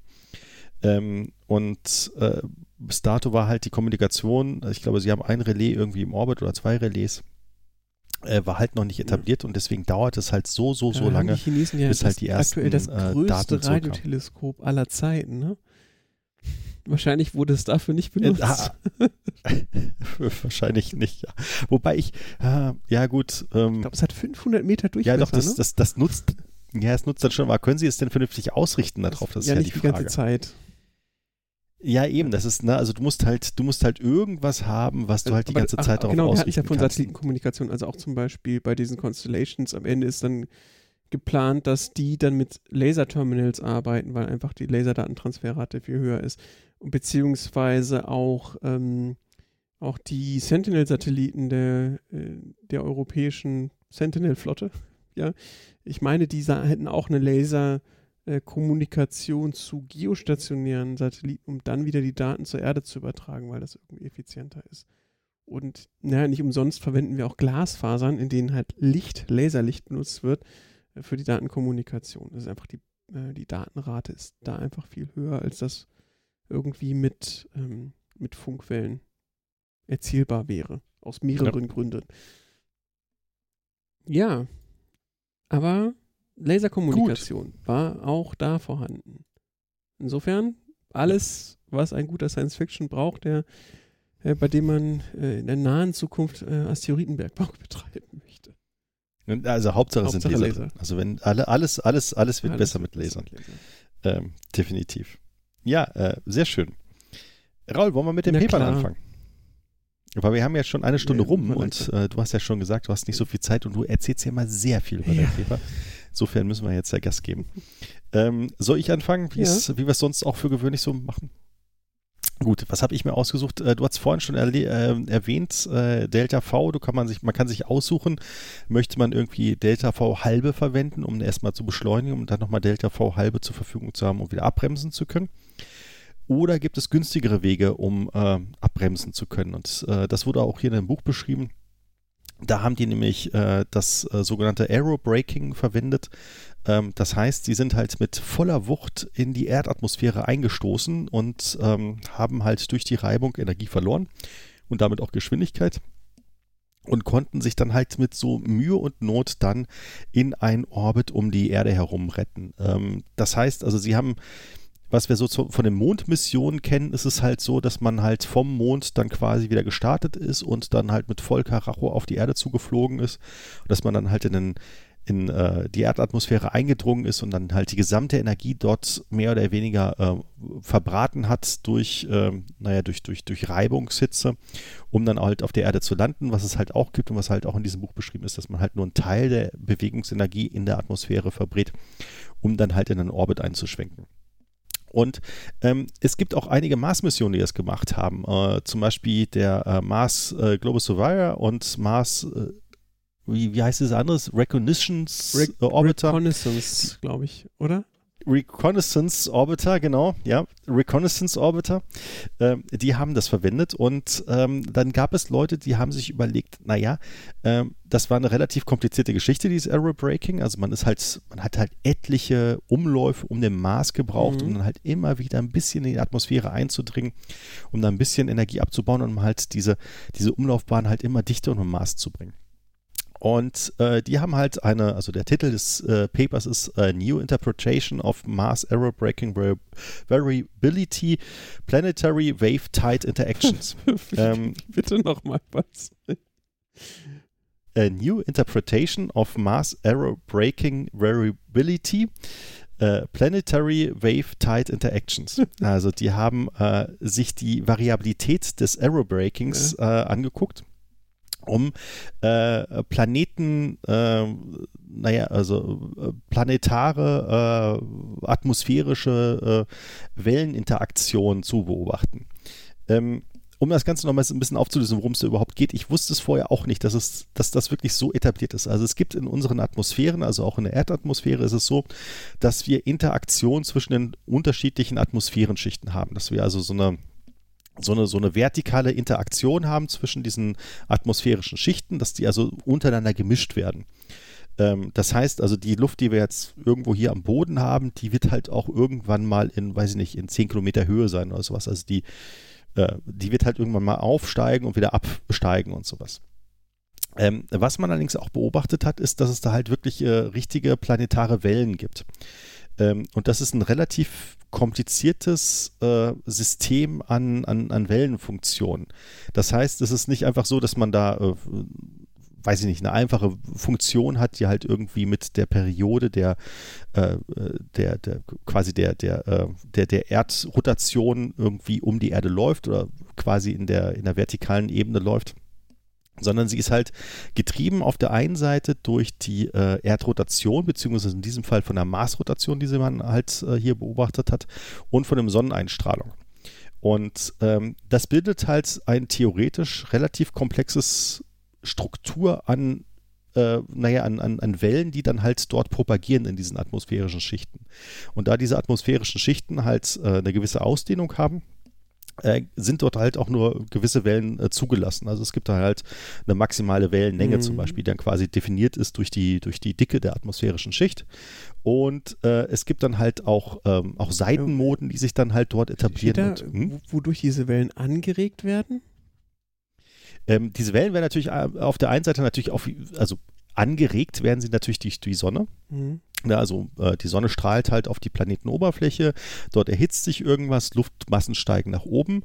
Dann gibt es aber natürlich eine, eine quasi eine, eine, Rotation dieses Planetens, das heißt, diese Luftmassen werden dann quasi äh, rotieren damit. Dann gibt es dann quasi auch Coriolis-Kräfte, die dann halt äh, dazu führen und das führt dann halt dazu, dass du dann halt wirklich ein, äh, ein relativ komplexes System dort ausbildest, die dann halt aber natürlich ursprünglich getrieben ist natürlich von der Sonneneinstrahlung. Also mhm. die, die Energie für dieses gesamte System kommt von der Sonneneinstrahlung.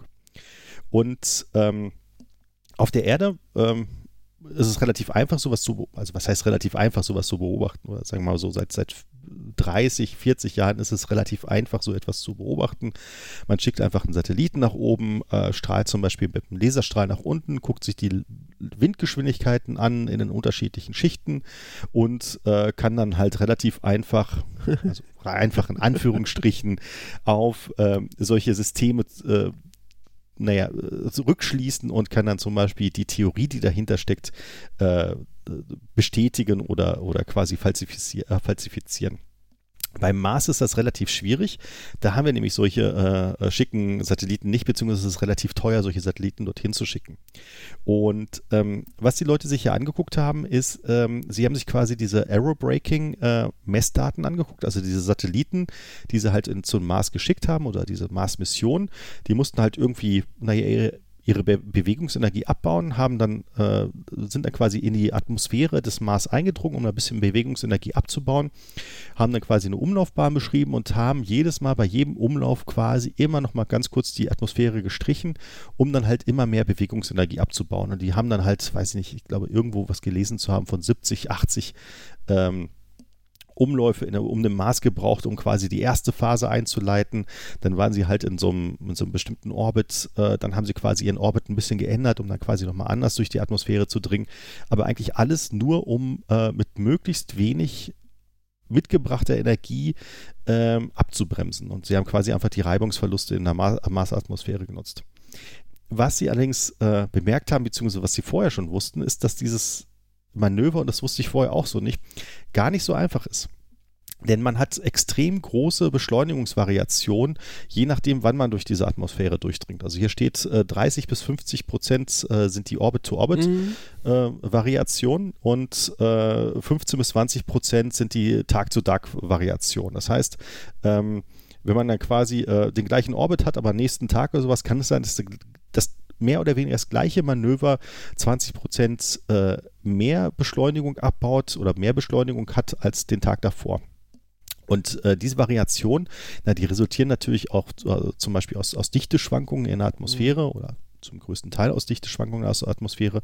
Und man wollte nun wissen, okay, ähm, woher kommen diese Dichteschwankungen? Da gibt es halt etliche äh, naja, Phänomene, die diese Dichtungsschwankungen fabrizieren.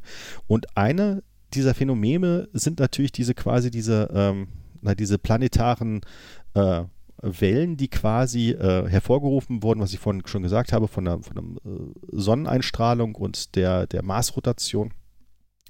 Und dass es dann halt quasi feststehende Wellen dort gibt. Und man wollte halt wissen, okay, welchen Anteil hat das Ganze dann überhaupt? Und können wir das überhaupt messen durch diese, äh, durch diese Variation? Und ähm, dann hat man halt etliche dieser Orbits ausgewertet und hat darauf äh, viel Mathematik äh, drauf angewandt, hat dann halt äh, sich Graphen plotten lassen äh, und da sieht man halt schon in den ersten Graphen, da hat man ähm, sich angeguckt, okay, wie, wie sieht diese Variation aus und sieht dann, okay, da ist halt eine gewisse Regelmäßigkeit drin. Also man sieht da schon so ein oszillatorisches Verhalten, mhm. wenn man sich das Ganze anguckt. Also äh, äh, zum Beispiel die ähm, äh, naja, das, quasi den, den, Abbau der Geschwindigkeit im Verhältnis zum, äh, oh Gott, wie heißt denn das, Längengrad und Breitengrad äh, vom Mars. Und ähm, das Ganze hat man dann analysiert und äh, hat dann sich die Frequenzen ähm, daraus entwickelt, also äh, aus diesen, aus diesen quasi oszillatorischen mhm. Verhalten hat man geguckt, ob es da feste Frequenzen gibt, die man halt äh, raussehen kann und hat gesehen, okay, da gibt es ganz klare Peaks, okay, das sind äh, im Spektrum ähm, etablierte Frequenzen und wir sehen auch quasi äh, Seitenmoden daraus und Seitenmoden von den Seitenmoden daraus und wir sehen Vielfache daraus und sowas. Und wir haben ja wirklich ein relativ großes ein großes Spektrum, was wir halt wirklich, was jetzt kein Zufall mehr ist und äh, wo wir ganz klar sagen kann, okay, das, das hat irgendeine Struktur, ähm, die wir, die wir spektral analysieren können. Und äh, hat dann geguckt, ob das halt mit der Theorie übereinstimmt und hat gesehen, okay, da gibt es ähm, etliche spektrale Frequenzen oder etliche Frequenzen, die wir erklären können mit dieser Theorie, dieser, ähm, na, dieser planetenumspannenden äh, quasi Windmoden. Mhm. Ähm, und äh, einige konnten sie halt nicht zurückführen, aber sie konnten halt hier zeigen, okay, wir können wirklich anhand dieser Daten, dieser Error-Breaking-Daten, die wir eigentlich nie gedacht haben, dass man das irgendwie wissenschaftlich auswertet, weil das ist ja eigentlich quasi nur Mittel um, zum Zweck gewesen, um, ähm, um äh, Geschwindigkeit abzubauen.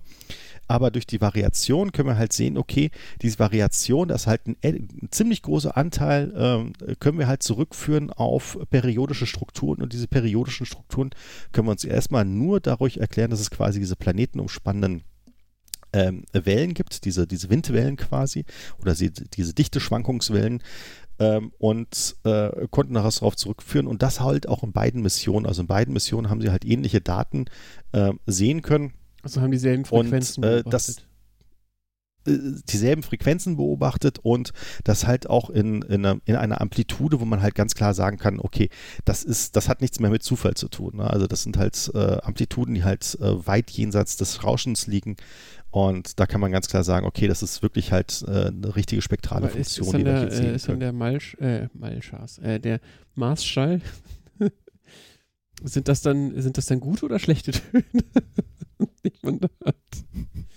Ist das, ist, sollte man, sollte man, sollte man, um sein Chakra zu reinigen, dann zum Mars reisen? das weiß ich nicht. Nein, also wenn, wenn man vorhat, das zu hören, also es sind halt, das sind halt Funktionen, die halt oder äh, Wellenlängen, die halt äh, extrem Ja. lang sind, ähm, auf Frequenzen, die halt extrem niedrig sind.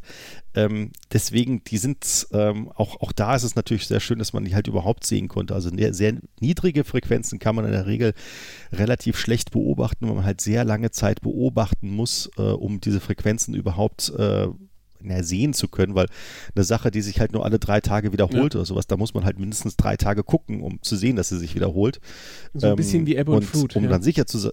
Genau, um dann sicher zu sein, dass sie sich auch wiederholt, äh, sollte man vielleicht mehr als drei Tage warten, vielleicht sechs Tage oder neun Tage oder was auch immer. Und ähm, deswegen ist es halt auch schön, dass man halt diese niedrigen Frequenzen sehen konnte. Waren, wie, wie haben Sie denn das dann am Ende gemessen? Haben Sie, die, ähm, haben Sie ein Modell an die Umlaufzeiten dran gefittet oder waren Beschleunigungssensoren? Genau, also den, sie haben, haben Sie ähm, Beschleunigungssensoren aus den Systemen ausgelesen? genau, sie haben halt Beschleunigungssensoren gehabt und haben halt geguckt, äh, okay, wie hat, wie stark wurde das, äh, wurde die Mission verzögert oder das, das Raumschiff äh, verzögert und ähm, haben dann halt geguckt, okay, was für ein Windwiderstand muss das gewesen sein. Also haben halt auch geguckt, wie Ja. lag das Ding quasi dort ähm, in der Atmosphäre drin und was für einen Windwiderstand müsste es gehabt haben und äh, was für eine Dichte hatte ich da im Endeffekt. Und damit konnte man quasi eine Dichtemessung machen und ähm, hat dann halt diese Daten rausziehen können. witzig. Ich habe mal einen Ähm, Spanier getroffen.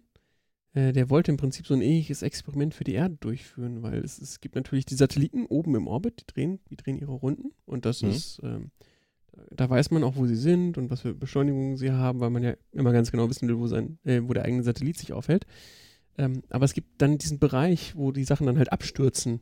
Der ist relativ unbekannt, weil da kann man nicht einfach hinfliegen mit dem Höhenballon oder mit dem Flugzeug, aber auch nicht mit dem Satellit, weil der stürzt dann hier ab und der wollte dann so, so im Prinzip so kleine Kugeln absetzen, die einen bekannten ähm, ja, Windwiderstand haben und die beim Runterfallen dann Daten aufnehmen und dann möglichst viele, um dann, dann die Informationen über die, ich weiß nicht, heißt das Mesosphäre? Jetzt muss ich lügen. Ich glaube, es war die Mesosphäre dann zu sammeln, um eben genau solche, also keine Ahnung, Dichteschwankungen waren, aber äh, um halt darüber Informationen zu gewinnen, weil man kann da nicht hingucken, also außer mit irgendwelchen Fernerkundungssystemen, die mit Laserwind leider arbeiten oder sowas. Ja, also das, das, das war natürlich von mir so ein bisschen überspitzt Ja. dargestellt, dass es relativ einfach ist, das Ganze auf der Erde zu messen. Das ist sicherlich auch auf der, Ja. Erde nicht besonders einfach. Aber auf dem, auf dem Mars ist es natürlich, äh, naja, um Vielfaches schwieriger, ja. Na, das, das Schöne, was ich an diesem Paper fand, ist, dass es halt, ähm, also z- zwei Sachen. Also mal, erstens, man nimmt halt irgendwelche äh, Daten, wo man vorher nicht gedacht hat, dass es eigentlich sondern das- Lageregelungssystem eines Satelliten. Genau, das Lageregelungssystem, wir haben, ne, das, das brauchten wir halt, um, um dort überhaupt anzukommen. Und dann hat man irgendwann gedacht, naja, sag mal, da müssten ja eigentlich Dichtewerte Ja. drin sein, weil das ist ja quasi das, was ihr gemessen habt oder gegen das, was ihr geregelt Ja. habt. Ähm, und die müsste man analysieren können. Und dann die zweite Sache, dass mir halt vorher nicht bewusst war, dass wir halt ähm, auf Planeten und auch auf der Erde halt äh, so ein ähm, na, so ein ausgeprägtes System an, äh, an, naja, an, an Dichtewellen Ich haben. finde schon erstaunlich. Ich hätte normalerweise gedacht, dass die Dämpfung, also sprich, wie stark diese Welle ab, abschwächt, äh, so groß ist, dass es nicht reicht, um mindestens einmal um die, um den Planeten drumherum zu kommen. Das ist ja das, was du brauchst, damit sich so eine stabile Welle Ja. aufbauen kann und dann wirklich so eine Peri äh, wir schimpfen das dann periodische Randbedingung. Ähm, also wenn die Welle im Prinzip weg ist, bevor wo- sie die Runde wobei- gedreht, wobei ist, dann, äh, gedreht hat, dann gibt es keinen Grund für eine bestimmte Frequenz auszuprägen. Ja, das stimmt. Genau. Wobei das natürlich auch noch hier in diesem Fall vertikale Wellen sind. ne? Also es geht halt nicht einmal quasi horizontal Mhm. um die Erde einmal rum, sondern es, es geht halt nach oben, nach unten, nach oben, nach unten, wird dann natürlich immer seitlich ein bisschen versetzt und muss dann natürlich auf der anderen Seite dann wieder quasi auf ein, ein Wellental, auf ein äh, Wellental treffen, damit das dann quasi eine, eine stehende Welle ist, die dann quasi einmal um diese Erde Genau, herum das ist, was ich meinte, geht wenn, und, wenn dann nichts ähm, mehr übrig ist nach der Runde, genau. dann funktioniert das natürlich nicht. Das heißt, es Ja. muss wirklich gut erhalten bleiben, diese Eigenschaft. Das, aber okay, das sind ja auch Frequenzen, die sind ganz weit unter dem, was, was sich in unserem Erfahrungsbereich aber- befindet. Und der Mars ist nicht ganz Na, so aber groß wie die gesagt, das ist? Ja, aber auf der Erde hast du das Ganze auch genauso Mhm. ausgeprägt und wie gesagt, das sind halt wirklich, das sind halt etliche Frequenzen. Es ist halt nicht so, dass dann irgendwie die, die Grundmode halt immer irgendwie um die Erde oder mit Mars Mhm. herumwabert oder sowas, sondern halt auch vielfache Ja. darum und Seitenwände und dann halt irgendwelche Mischfrequenzen. Da gibt es halt Nicht-Linearitäten in der Atmosphäre, die dann halt äh, Mischprozesse Ja. hervorrufen und sowas. Also alles, was du, was du so bei Wellenfunktionen als Physiker weißt, findet halt auch dort statt, halt Mhm. in einem in einem halt sehr niederfrequenten, langwelligem äh, Bereich, ja. Das, das war mir vorher nicht so bewusst. Das war ganz schön, da einmal Wahrscheinlich drüber sind zu blicken und auch zumindest relativ zur eigentlichen Dichte sehr groß dann. Also ich meine, eine Ja. Schallwelle bei Normaldruck, so wie wir jetzt hier sitzen und ich dich höre, ist ja nur ein Bruchteil des Drucks, um den sich dann der Druck verändert. Aber äh, der Mars hat ja kaum, also hat ja von sich aus kaum Druck und in der Höhe erst recht nicht. Das heißt, dann wird der Druck auch relativ stark schwanken. Und dann hast du natürlich dann wieder, äh, bist du weit weg vor den ganzen linearen Bedingungen. Genau. Weil irgendwann ist dann auch die Atmosphäre mal zwischendurch kurz weg. Genau. Ja, das, äh, so mein Paper nochmal so, so Randbemerkung. Ähm, das Ganze ist äh, publiziert worden im Journal of Geophysical Research, also äh, Geophysik. Ähm, und äh, das fand ich auch ganz schön, dass ich da wirklich mal äh, quasi in die, äh, in die äh, Geophysik reingucken konnte, was, wie, wie die so publizieren. Mhm. Das ist ja immer, finde ich mal ganz schön, mal so ähm, andere der Wissenschaftsbereiche sich anzugucken, wie die Paper schreiben, äh, worauf die Wert legen und so. Und äh, ja, und publiziert wurde das Ganze 2009, äh, akzeptiert 2010 und published auch April 2010. Äh, nee, Quatsch, September 2010, äh, äh, accepted äh, im April 2010. Und ähm, ja, also das ist äh, quasi die Mars-Mission, um die es da geht. Die waren, glaube ich, so um das Jahr 2001 herum oder sowas. Also man hat sich dann quasi acht Jahre Zeit genommen, um dann zu merken, okay, da ist irgendwas, was wir auswerten können und äh, was wir dann nochmal publizieren können. Ja, es Ja. klingt so nach einem typischen Fand Paper, das auf, auf einer Konferenz bei dem Bierchen entstanden ist. Zumindest die Idee dazu. Das, äh, ja, das, das, das, äh, Was, ihr habt die Daten? da könnte man noch? sofort dran denken. genau, ich habe die Daten, mal. Wir haben doch letztens hier, da haben wir doch drüber gesprochen, dass da irgendwelche Wellen und sowas und das könnte man doch, da könnten wir noch mal gucken, ob wir da irgendwas finden. Und ähm, dann hat man da wahrscheinlich so einen, so einen ganz armen Doktoranden dran gesetzt und gesagt, komm, analysier das Ganze mal. Und äh, der hat dann angefangen, das Ganze zu analysieren, hat dann gemerkt, okay, das, ähm, der ist wirklich was und ähm, da können wir wirklich was drauf aufbauen.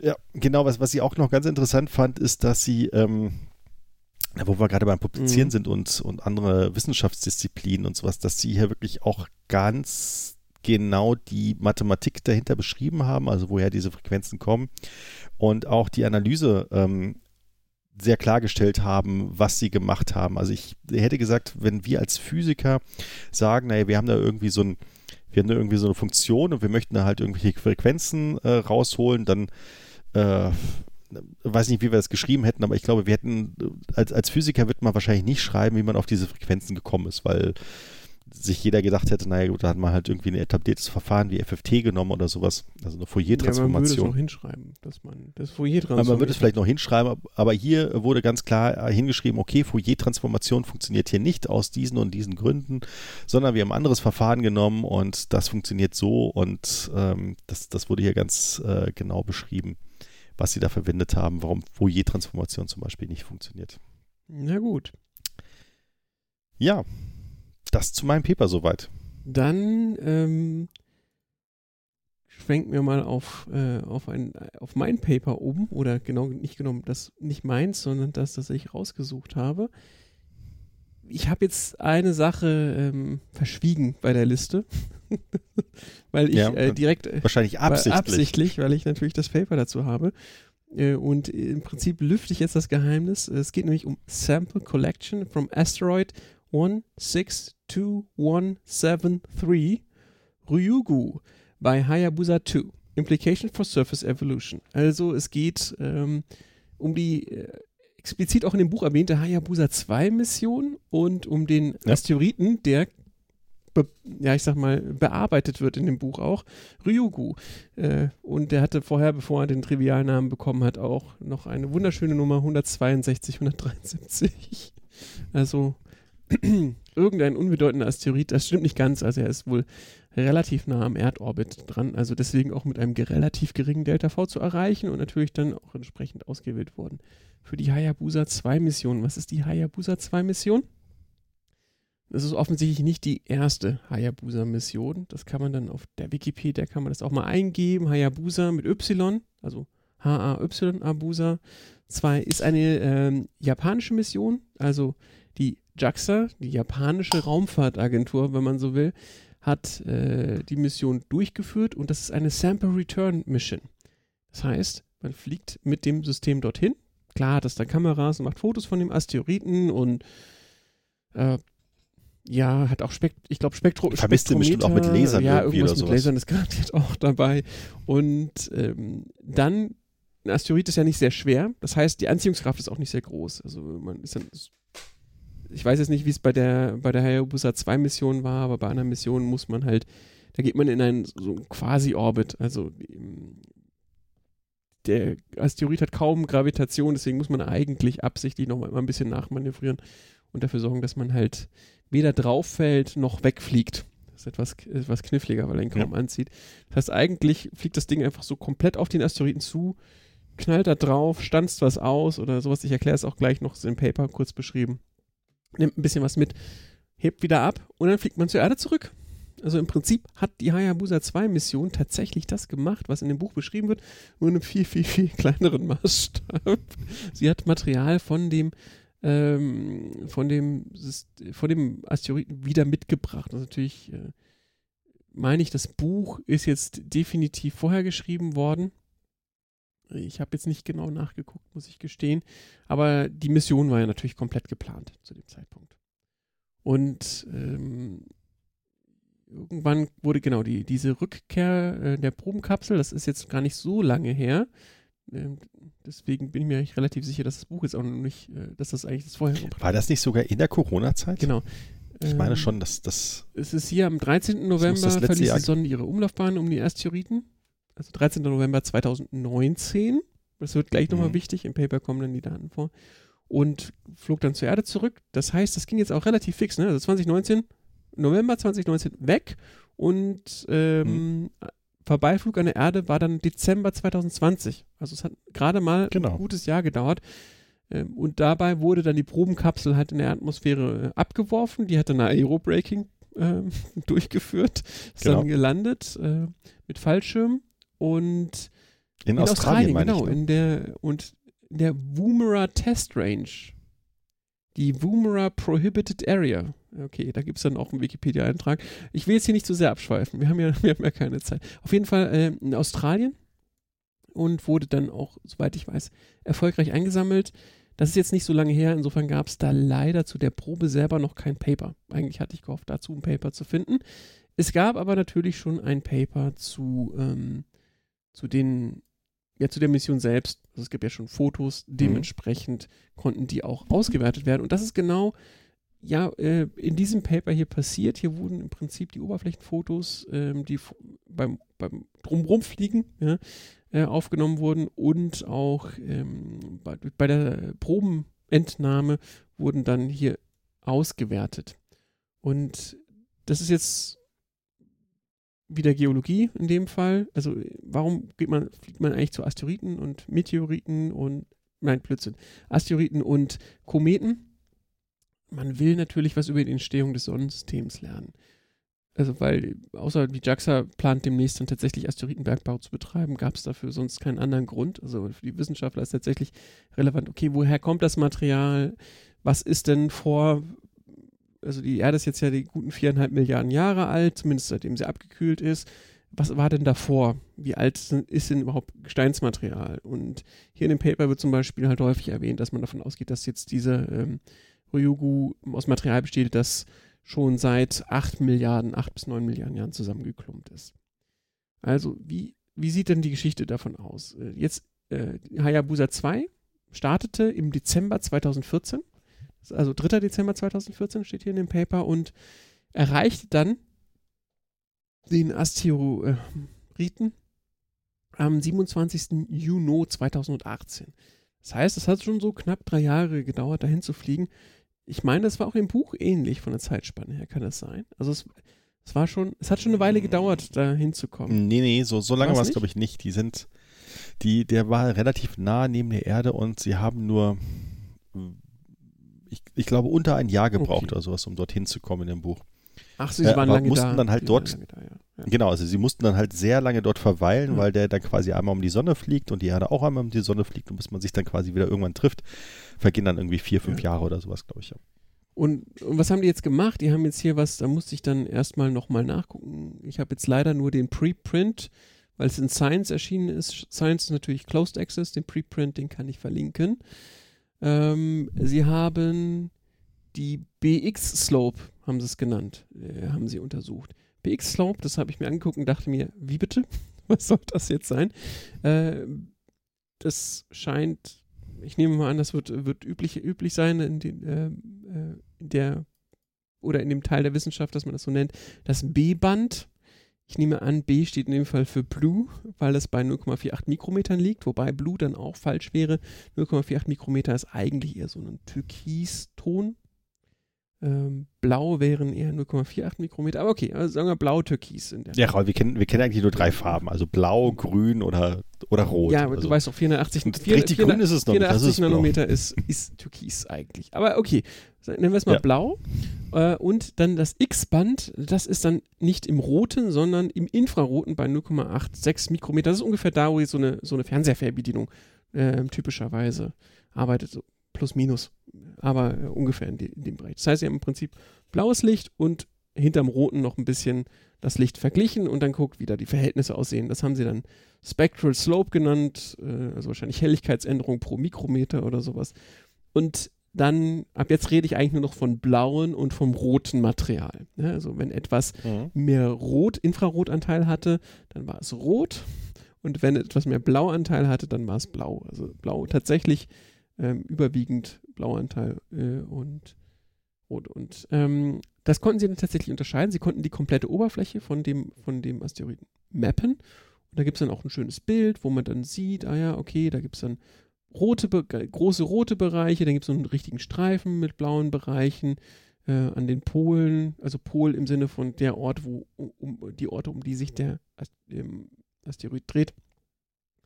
Ähm, ist es auch eher bläulich, zumindest auf der einen Seite. Dann gibt es Krater, die sind rot, es gibt Krater, die sind blau, es gibt große Krater, kleine Krater, alles Mögliche. Gut. Und anhand dessen konnten sie jetzt aber, ähm, haben sich jetzt sozusagen eine plausible Erklärung dafür überlegt, äh, wie kommt das überhaupt zustande, dass das, also es ist alles effektiv weiß, ja? also man würde es alles als grau bezeichnen, aber warum es ein rötliches Grau und ein bläuliches Grau gibt. Und ähm, dadurch, dass sie aber auch schon aus den Kameradaten das halt ausgewertet hatten, war jetzt dann, war jetzt die erste, äh, das, das erste Wichtige, diese Sample Mission. Also sie wollten ja Material mitnehmen. Also sie wussten nicht, okay, es gibt einen Ja. Unterschied. Was macht man jetzt damit? Und das heißt, es gibt blaues und rotes Material. Ähm, am besten wäre es, wenn man beides sammelt. Und dann haben sie auch irgendwie niedrige Rüberflüge gemacht, so habe ich das zumindest verstanden. Und dann konnten sie halt feststellen, okay, in der Region, da scheint beides vorzukommen. Wenn wir da jetzt eine Probe nehmen, haben wir gute Chancen, beides mitzunehmen. Das wäre ja ganz spannend, weil woher kommt jetzt das eine oder das andere? Ähm, worauf sie aber auch achten mussten, das finde ich ganz witzig, sie sind im Prinzip mit der kompletten Sonde da äh, gelandet, um diese Probe aufzunehmen. Ähm, mussten aufpassen, dass da nicht aus Versehen großer Brocken rumliegt. Das kam auch in dem Roman vor, dann gibt es ja größere und kleinere Brocken.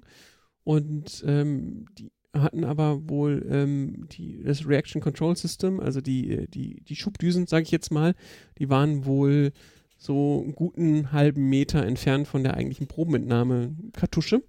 Und deswegen mussten sie aufpassen, dass ja nicht irgendwie ein 2-Meter-Brocken in der Nähe liegt, wo sie gerade landen, weil sie dann eigentlich einfach mit, der, mit den Schubdüsen auf den Brocken aufsetzen, statt die Probe zu entnehmen. Ja. Das äh, heißt, sie haben erstmal halt das vernünftig sondiert, haben sich dann eine bestimmte Ecke ausgesucht und waren dann ganz, äh, haben dann was, eine ganz passable Ecke gefunden, obwohl dann auch schon in der Nähe doch einige Brocken mit größer, ja doch in der Größenordnung von zwei Metern Höhe rumlagen. Ähm, aber sie haben halt darauf geachtet, dass das sozusagen in der näheren Umgebung, und das heißt so im 10-Meter-Radius, also, dass da die Brocken alle kleiner als, ähm, kleiner als 1,8 Meter waren oder tendenziell auch kleiner als äh, 0,65 Meter haben sie hier gewählt gehabt. Dann haben sie, ähm, sind sie halt gelandet ähm, und was, äh, wie haben sie jetzt die Probe entnommen? Die sind dann so, sozusagen. Na, gelandet ist doch eher so, Ja, so ein sie- kurzes genau, so ein Aufsetzen. kurzes Aufsetzen. Also sie- im Prinzip nähern sie sich dann an und, und im Prinzip, wenn sie aufsetzen oder kurz bevor sie aufsetzen, haben, stand da, dass sie ein 1 cm großes Tantalprojektil mit 300 Metern pro Sekunde in den Boden rein geschossen haben. Also im Prinzip haben sie äh, den Kometen erschossen mit einem Projektil. Ja. Dadurch wurde Material Ja, 300 aufge- Meter pro Sekunde ist schon Ja, nicht genau. wenig. ähm, haben dann dadurch Material aufgewirbelt, das sie dann halt entsprechend ähm, einsammeln konnten. Aber was das dann bewirkt, und dann mussten sie, dann haben sie nochmal Gas gegeben, um dann halt auch wieder, also Schub gegeben, um wieder vom Asteroiden wegzukommen und dann auch wieder wegzufliegen. Genau, äh, was haben sie jetzt noch festgestellt? Also das rote, rote Material scheint dünner zu sein und auf manchen Brocken dann teilweise, äh, ist auf manchen Brocken nur teilweise zu sehen. Also es gab mehrere Indizien in dem Paper, die sie dann halt beschreiben, wie dann gab es halt ähm, Auswurf aus Kratern und dann war da halt das rote Material so ein bisschen sternförmig verteilt. Das äh, deutet darauf hin, dass es halt wirklich nur eine dünne Schicht ist und die auch nur wenige Zentimeter dick ist. Und Hm. deswegen gehen sie davon aus, also es gibt halt mehrere Erklärungen, wie sowas passieren könnte. Sie haben jetzt genannt ähm, Space Weather, also dass das einfach irgendwie Sonnenwind oder sowas da äh, aktiv ist oder dass man da halt ähm, ähm, interstellaren Staub hat, äh, Blitz interstellare Strahlung. Ähm, es könnte sein, dass es heiß geworden ist, einfach weil es mal doch deutlich näher an der Sonne vorbeigezogen ist, als das heute der Fall ist. Oder vielleicht auch ganz viele Mikrometeoriten dann, dann dazu geführt haben, dass das äh, Rotverfärbung verursacht. Das war, haben sie aber, glaube ich, nur an einer Stelle erwähnt. Am Ende haben sich, weil, weil sie halt Indizien dafür haben, dass es mehrere Zentimeter dick ist, ähm, das Space Weather eigentlich, also das ähm, Space Weather Wetter eigentlich auch wieder ausgeklammert, weil das gar nicht so tief eindringen könnte. Und tippen tatsächlich, also ihre, ihre beste These, die sie jetzt daraus ziehen, ist, dass sie, ähm, dass dieser, äh, dass dieser Ryugu eigentlich mal viel näher an der vorbei, äh, Sonne vorbeigezogen ist für ein paar Millionen Jahre oder sowas und dann wieder seine Bahn geändert hat um in erdähnlichen Orbit. Genau. Ähm, dann haben sie auch noch festgestellt, weil sie ja relativ nah dran geflogen sind, sie hatten einen bis zu 1 Millimeter Auflösung, weil sie so nah an den As Asteroiden rangeflogen sind, dass die Oberfläche nach Also quasi ein Pixel war dann quasi ein Millimeter genau. äquivalent, was sie Also typischerweise waren es eher so 10, Ze- äh, war es ein Zentimeter, also Ja. 10 Millimeter, aber gerade bei diesem Landeprozess konnten sie wirklich im Prinzip den Staub auf der Oberfläche direkt Okay, äh, sehr schön. beobachten.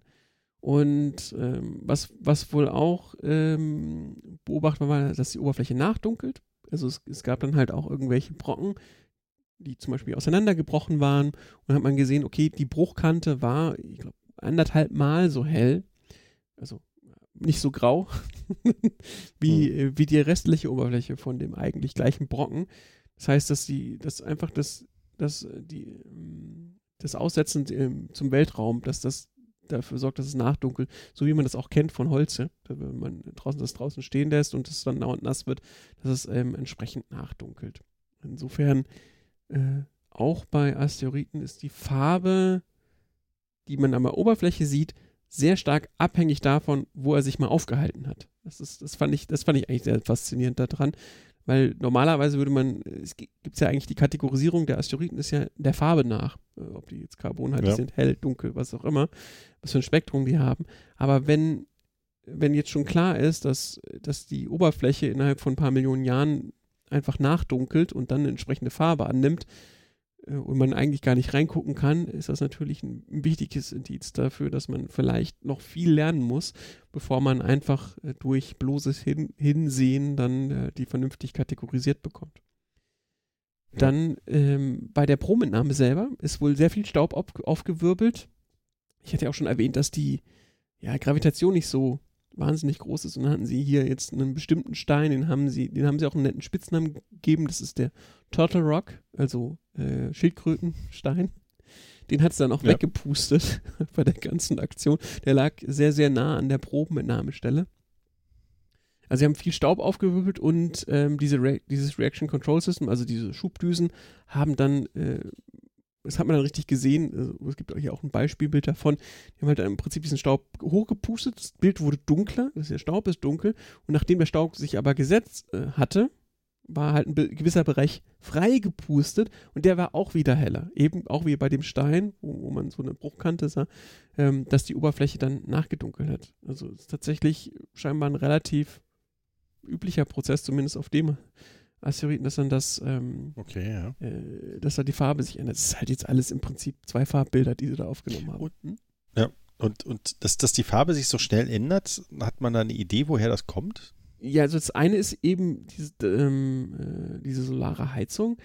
Das andere kann eigentlich nur Und das geht- das geht so schnell, das oder- andere, oder wie nee, nee, schnell die, ging- Das war ja in der Ur Ursprungszeit, das war das, diese Unterscheidung nach Ja. Rot und Blau. Äh, dass es Ja. dunkler wird, das kann eigentlich nur Space Weather, Space Weather sein. Meine Güte, ist das ein schönes Wort. Okay. Genau. Und dann, äh, was, was heißt denn schnell, dass sich das schnell nachdunkelt? Also hat das dann irgendwie mehrere Tage, mehrere Wochen gedauert oder mehrere Stunden? Das konnten sie natürlich nicht nachgucken. Ich hatte jetzt sowas in der Größenordnung Millionen von Jahren interpretiert. Nein, ich meine, ich meine was, was, was, was den Staub aufgewirbelt hat. Oder, oder Nee, habe ich der das Ganze Staub nicht ganz war verstanden? dunkel, der war sozusagen schon nachgedunkelt. Und als sie es Okay. dann aufgewirbelt haben, hat man den dunklen Staub weggepustet. Ach so, neue, und darunter dann hell neues, quasi. Äh, neues Material freigelegt. Das kann aber nicht so wahnsinnig tief gewesen sein. Okay, ja. Also, Ja. ähm, nicht wie bei den Kratern, wo dann mehrere Zentimeter Ja. tief äh, weggeschoben wurde. Genau, und dann haben sie noch ein bisschen ähm, spekuliert, wie, was da jetzt passiert sein kann mit dem roten und dem blauen Material. Also das rote Material ist halt wahrscheinlich eben bei so einem thermischen Ereignis gewesen und das liegt wahrscheinlich auch extrem lange zurück.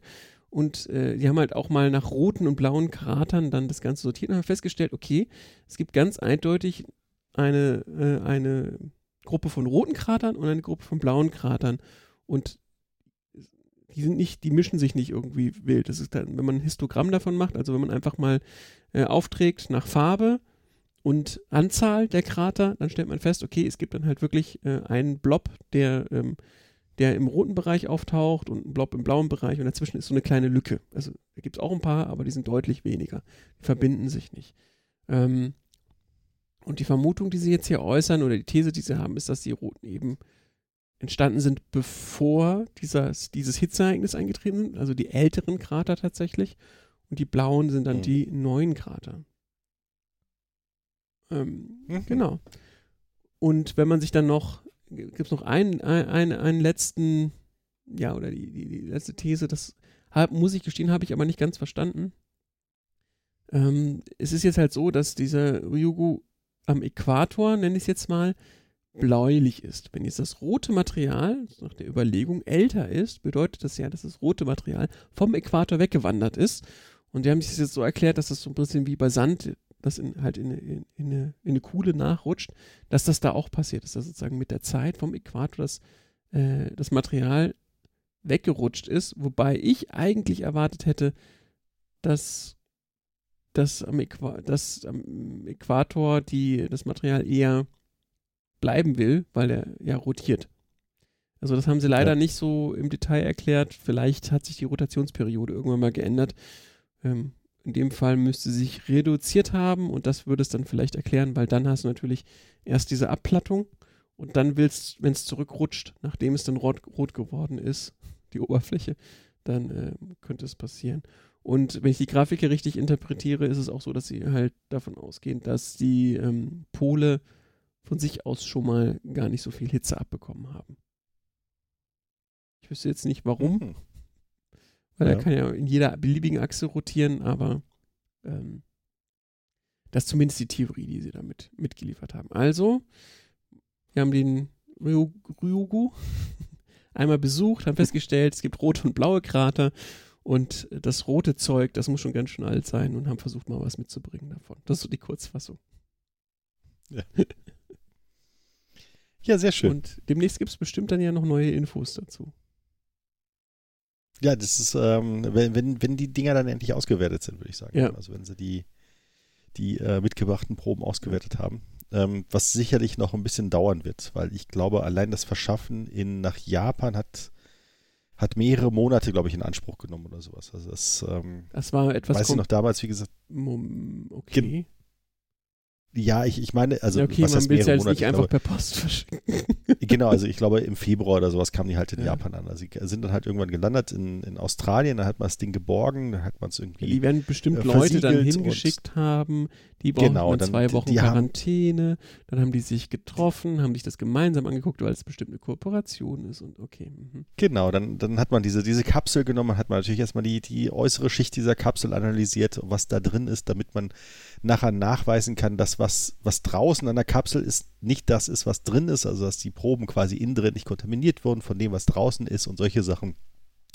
Und bis man die Proben dann wirklich gesichert im Labor hatte oder sowas, sind glaube ich zwei, drei Monate oder sowas. Mhm. Also bis man diese Kapsel quasi geöffnet hat. Also es ging dann halt darum, wie viel Material hat man denn überhaupt mitgenommen. Und das wusste man halt nicht so ganz genau. Weil man halt äh, sich sehr viel Zeit genommen hat, um diese Kapsel zu öffnen. Wahrscheinlich um, naja, um Um die Spannung zum Beispiel. Kontamination, um die Spannung hochzuhalten, genau. Also ich dachte ja, diese, dieses Corona-Zeugs, das, das stiehlt uns natürlich jetzt genau, jetzt in diesem Moment äh, die, die ganze Spannung Ja. und sowas, da, da interessiert sich niemand mehr für solche Missionen und da müssen wir die Spannung ein bisschen hochhalten. Ja. Nein, ich schätze also, wie gesagt, dass, äh, dass man sich nachher ganz sicher sein kann, okay, wenn wir das Ding öffnen, dass wir genau wissen, was wir an Kontamination reinbringen, wie viel Kontamination drin ist und wenn wir dann nachher so eine Aussage treffen, da ist halt ähm, x Prozent Eisen drin, dass das Eisen halt nicht aus der Kapsel kommt, sondern quasi wirklich vom, von dem Objekt, was man besucht hat und ähm, nichts, was man von der Erde irgendwie mitgebracht hat oder sowas. Gut. Ja, sehr schön. Dann haben wir es auch mal mit der Wissenschaft wieder gut über die Ja. Runde gebracht. Und wo- wollen wir noch, hast du noch ein bisschen was Geekiges dabei? Nee, ich habe einige, einige, eine geek- geekige Sache habe ich dabei. Ich habe dir auch schon einen Link geschickt per Chat. Ja. Es ist leider nur ein, äh, ein YouTube-Video von einem Chinesen und es ist alles nur mit äh, chinesischem Untertitel Okay. plus chinesischer Sprachspur. Ähm, es geht darum, also es äh, geht natürlich wieder um Fahrräder.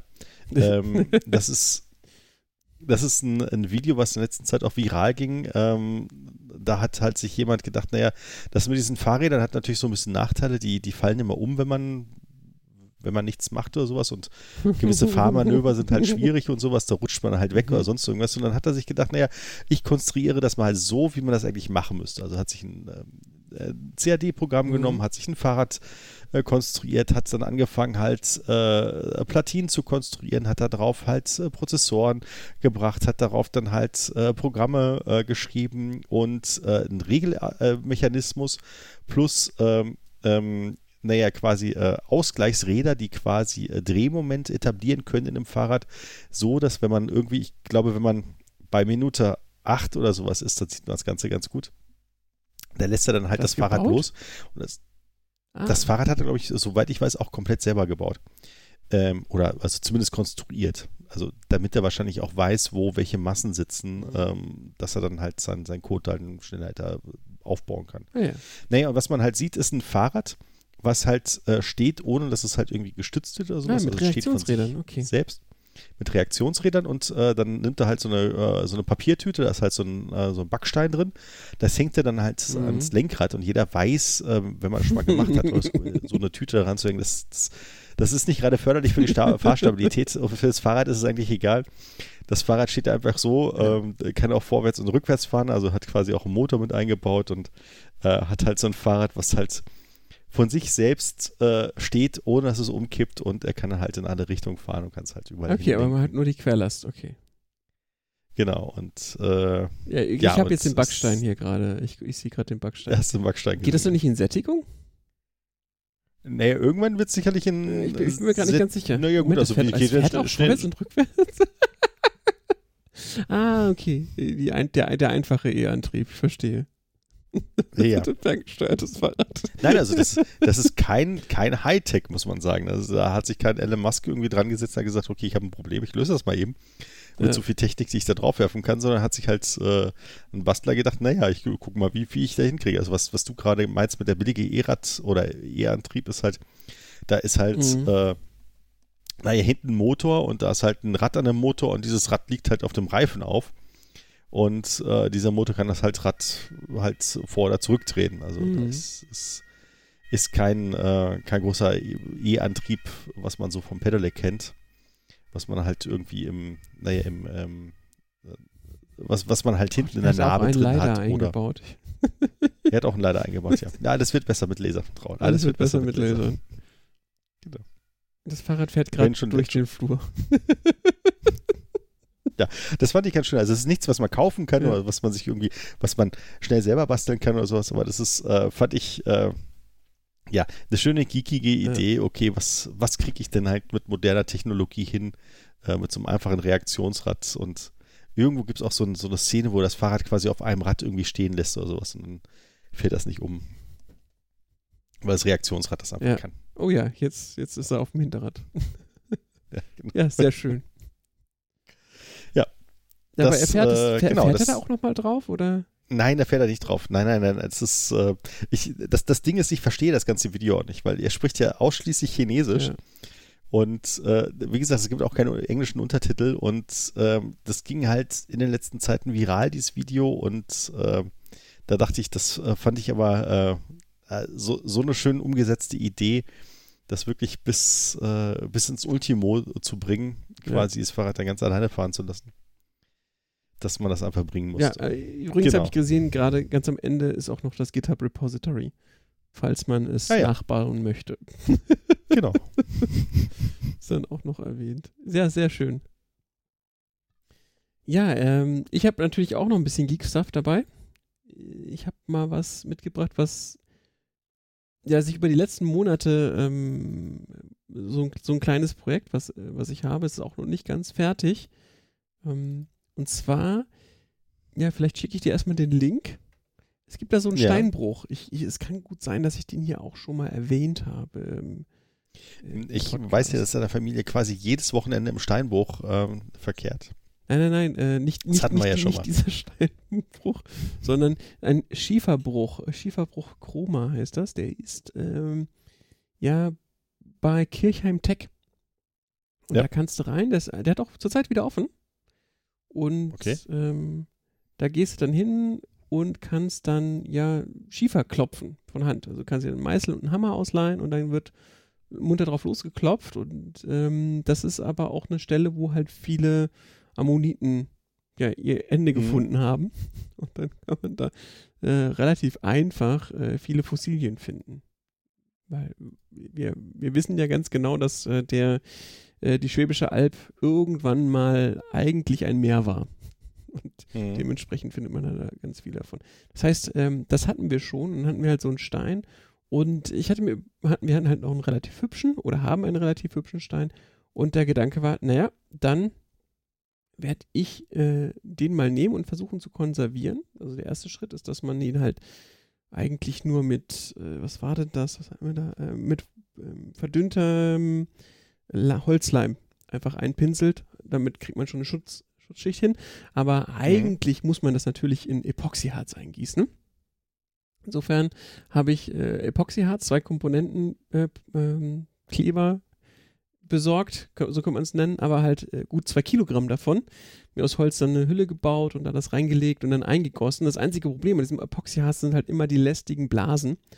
Und äh, da hänge ich jetzt gerade so ein bisschen dran. Ich habe äh, Aber nimmt man dafür nicht eine Rüttelmaschine? ja, ja, ich habe das, ich habe das, so das, das, genau, ich habe im Ultraschallbad das Epoxyharz von den Blasen zumindest größtenteils befreit. Ganz 100 Prozent Ja. kriegst du mit Ultraschall nicht hin.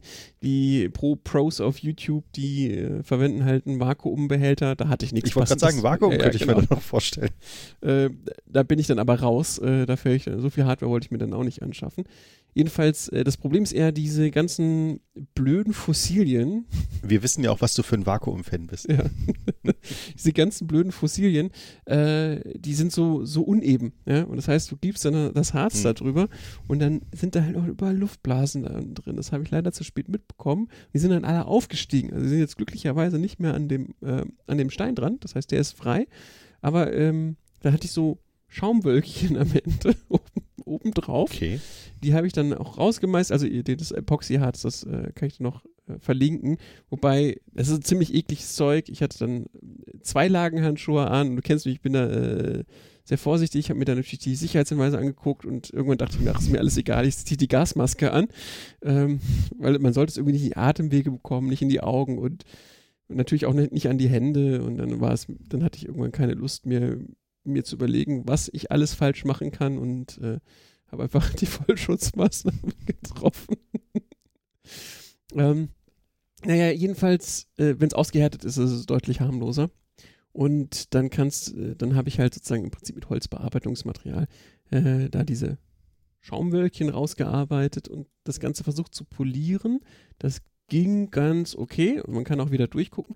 Aber es, ich bin noch nicht ganz zufrieden damit. Also wenn irgendjemand vielleicht auch eine Idee hat, gerne in die Kommentare, wenn ihr mal damit gearbeitet habt, Ideen, wie man jetzt sozusagen blasige Oberflächen nachbearbeiten kann. Es ist schon ganz okay. Ich kann auch noch äh, restlich, restliche Dreckstellen dann rausarbeiten.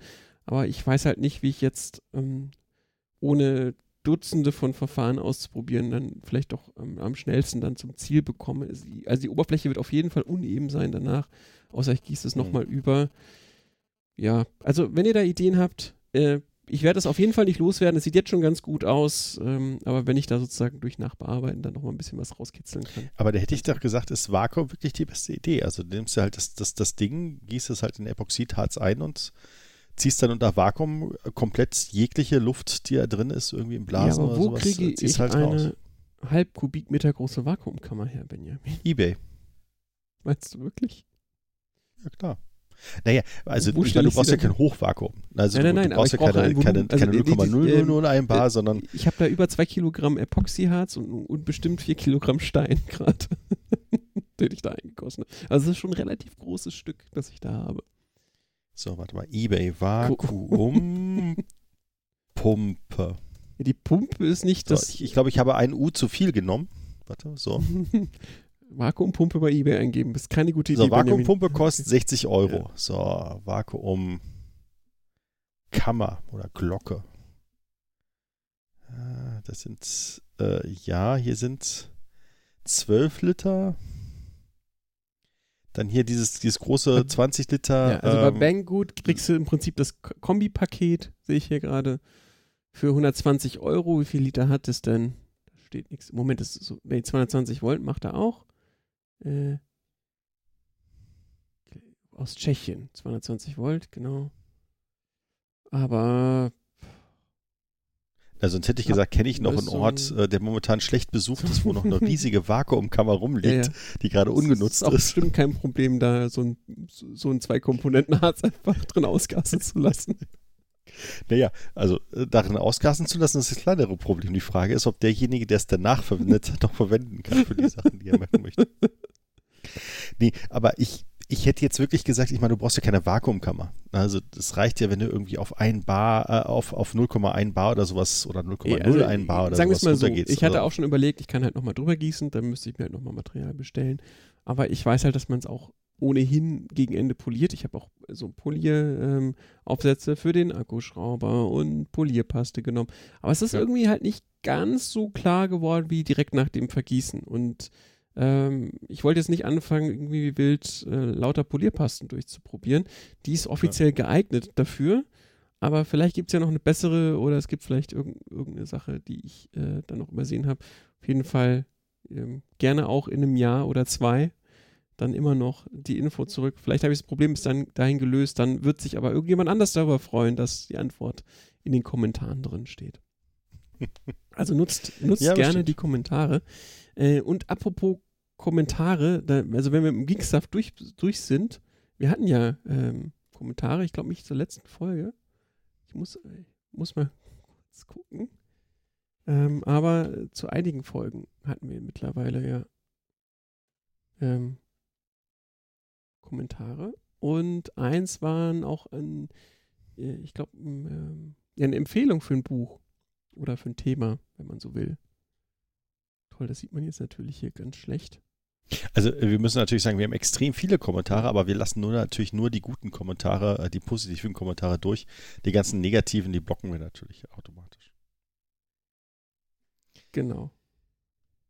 Genau, ah, aber genau, nee, hier, der äh, Lektüre-Tipp äh, von, von ich, es ist jetzt, man kann es auf der Website lesen, insofern kann ich den Namen ja bestimmt vornehmen, lesen, Christoph. Ähm, Andreas Brandhorst, Mars Discovery. Mal sehen. Also ich hatte halt überlegt, dass wir mal eine Whitelist aufsetzen. Ich hatte es auch schon mal vorbereitet, Mhm. bin aber noch nicht ganz fertig geworden. Ähm, wo wir einfach mal äh, die bereits sozusagen diskutierte Literatur aufzählen und mögliche ja, zukünftige Literatur auch eintragen. Das heißt ja nicht, dass wir die nehmen müssen, wenn wir merken, dass es vielleicht auch nicht das Richtige ist, aber ähm, dann, wenn sich die automatisch füllt und hier vielleicht auch noch ein paar schöne Vorschläge bekommen für schöne Literaturtipps, äh, da sind wir natürlich auch für immer offen dafür, dass wir da ähm, momentan nutzen wir im Prinzip, wie machen wir das, Benjamin? Wir gehen, wir gehen da zum Buchhändler unseres Vertrauens und gucken uns die Kommentare an, oder? Nee, also schön wäre es, ne? Also schön wäre es, wenn wir, wenn wir zum Buchhändler, also, das, ich, also ich bin, ja, Buchhändler, ähm, äh, ja. ich bin gestern, muss ich, nee, nee, warte mal, am Freitag, am Freitag Mhm. bin ich mit einem schlechten Gewissen am Buchhändler vorbeigefahren. Ich fahre ja, wenn ich Juri abhole, mit dem Fahrrad immer am, am Buchhändler vorbei und äh, wir, ich war da halt auch mit Juri, der ist, ist ja quasi der erst Leseanfänger und jedes Mal, wenn er sagt, er, er hätte gerne ein Buch, was er lesen könnte, dann bin ich natürlich sofort bereit, ihm das sofort zu kaufen, egal was es kostet. Dann bin ich ja froh, dass er sich da dafür interessiert. Ja. Und ähm, das ist natürlich in der letzten Zeit relativ eingeschränkt gewesen. Ne? Dieser Buchhändler hatte natürlich zu oder wir konnten halt nur mit Tests rein und sowas und ähm, das war natürlich jetzt jetzt mal eben schnell nach der Schule dort in, in, zum Buchhändler zu gehen und sowas war natürlich schlecht machbar.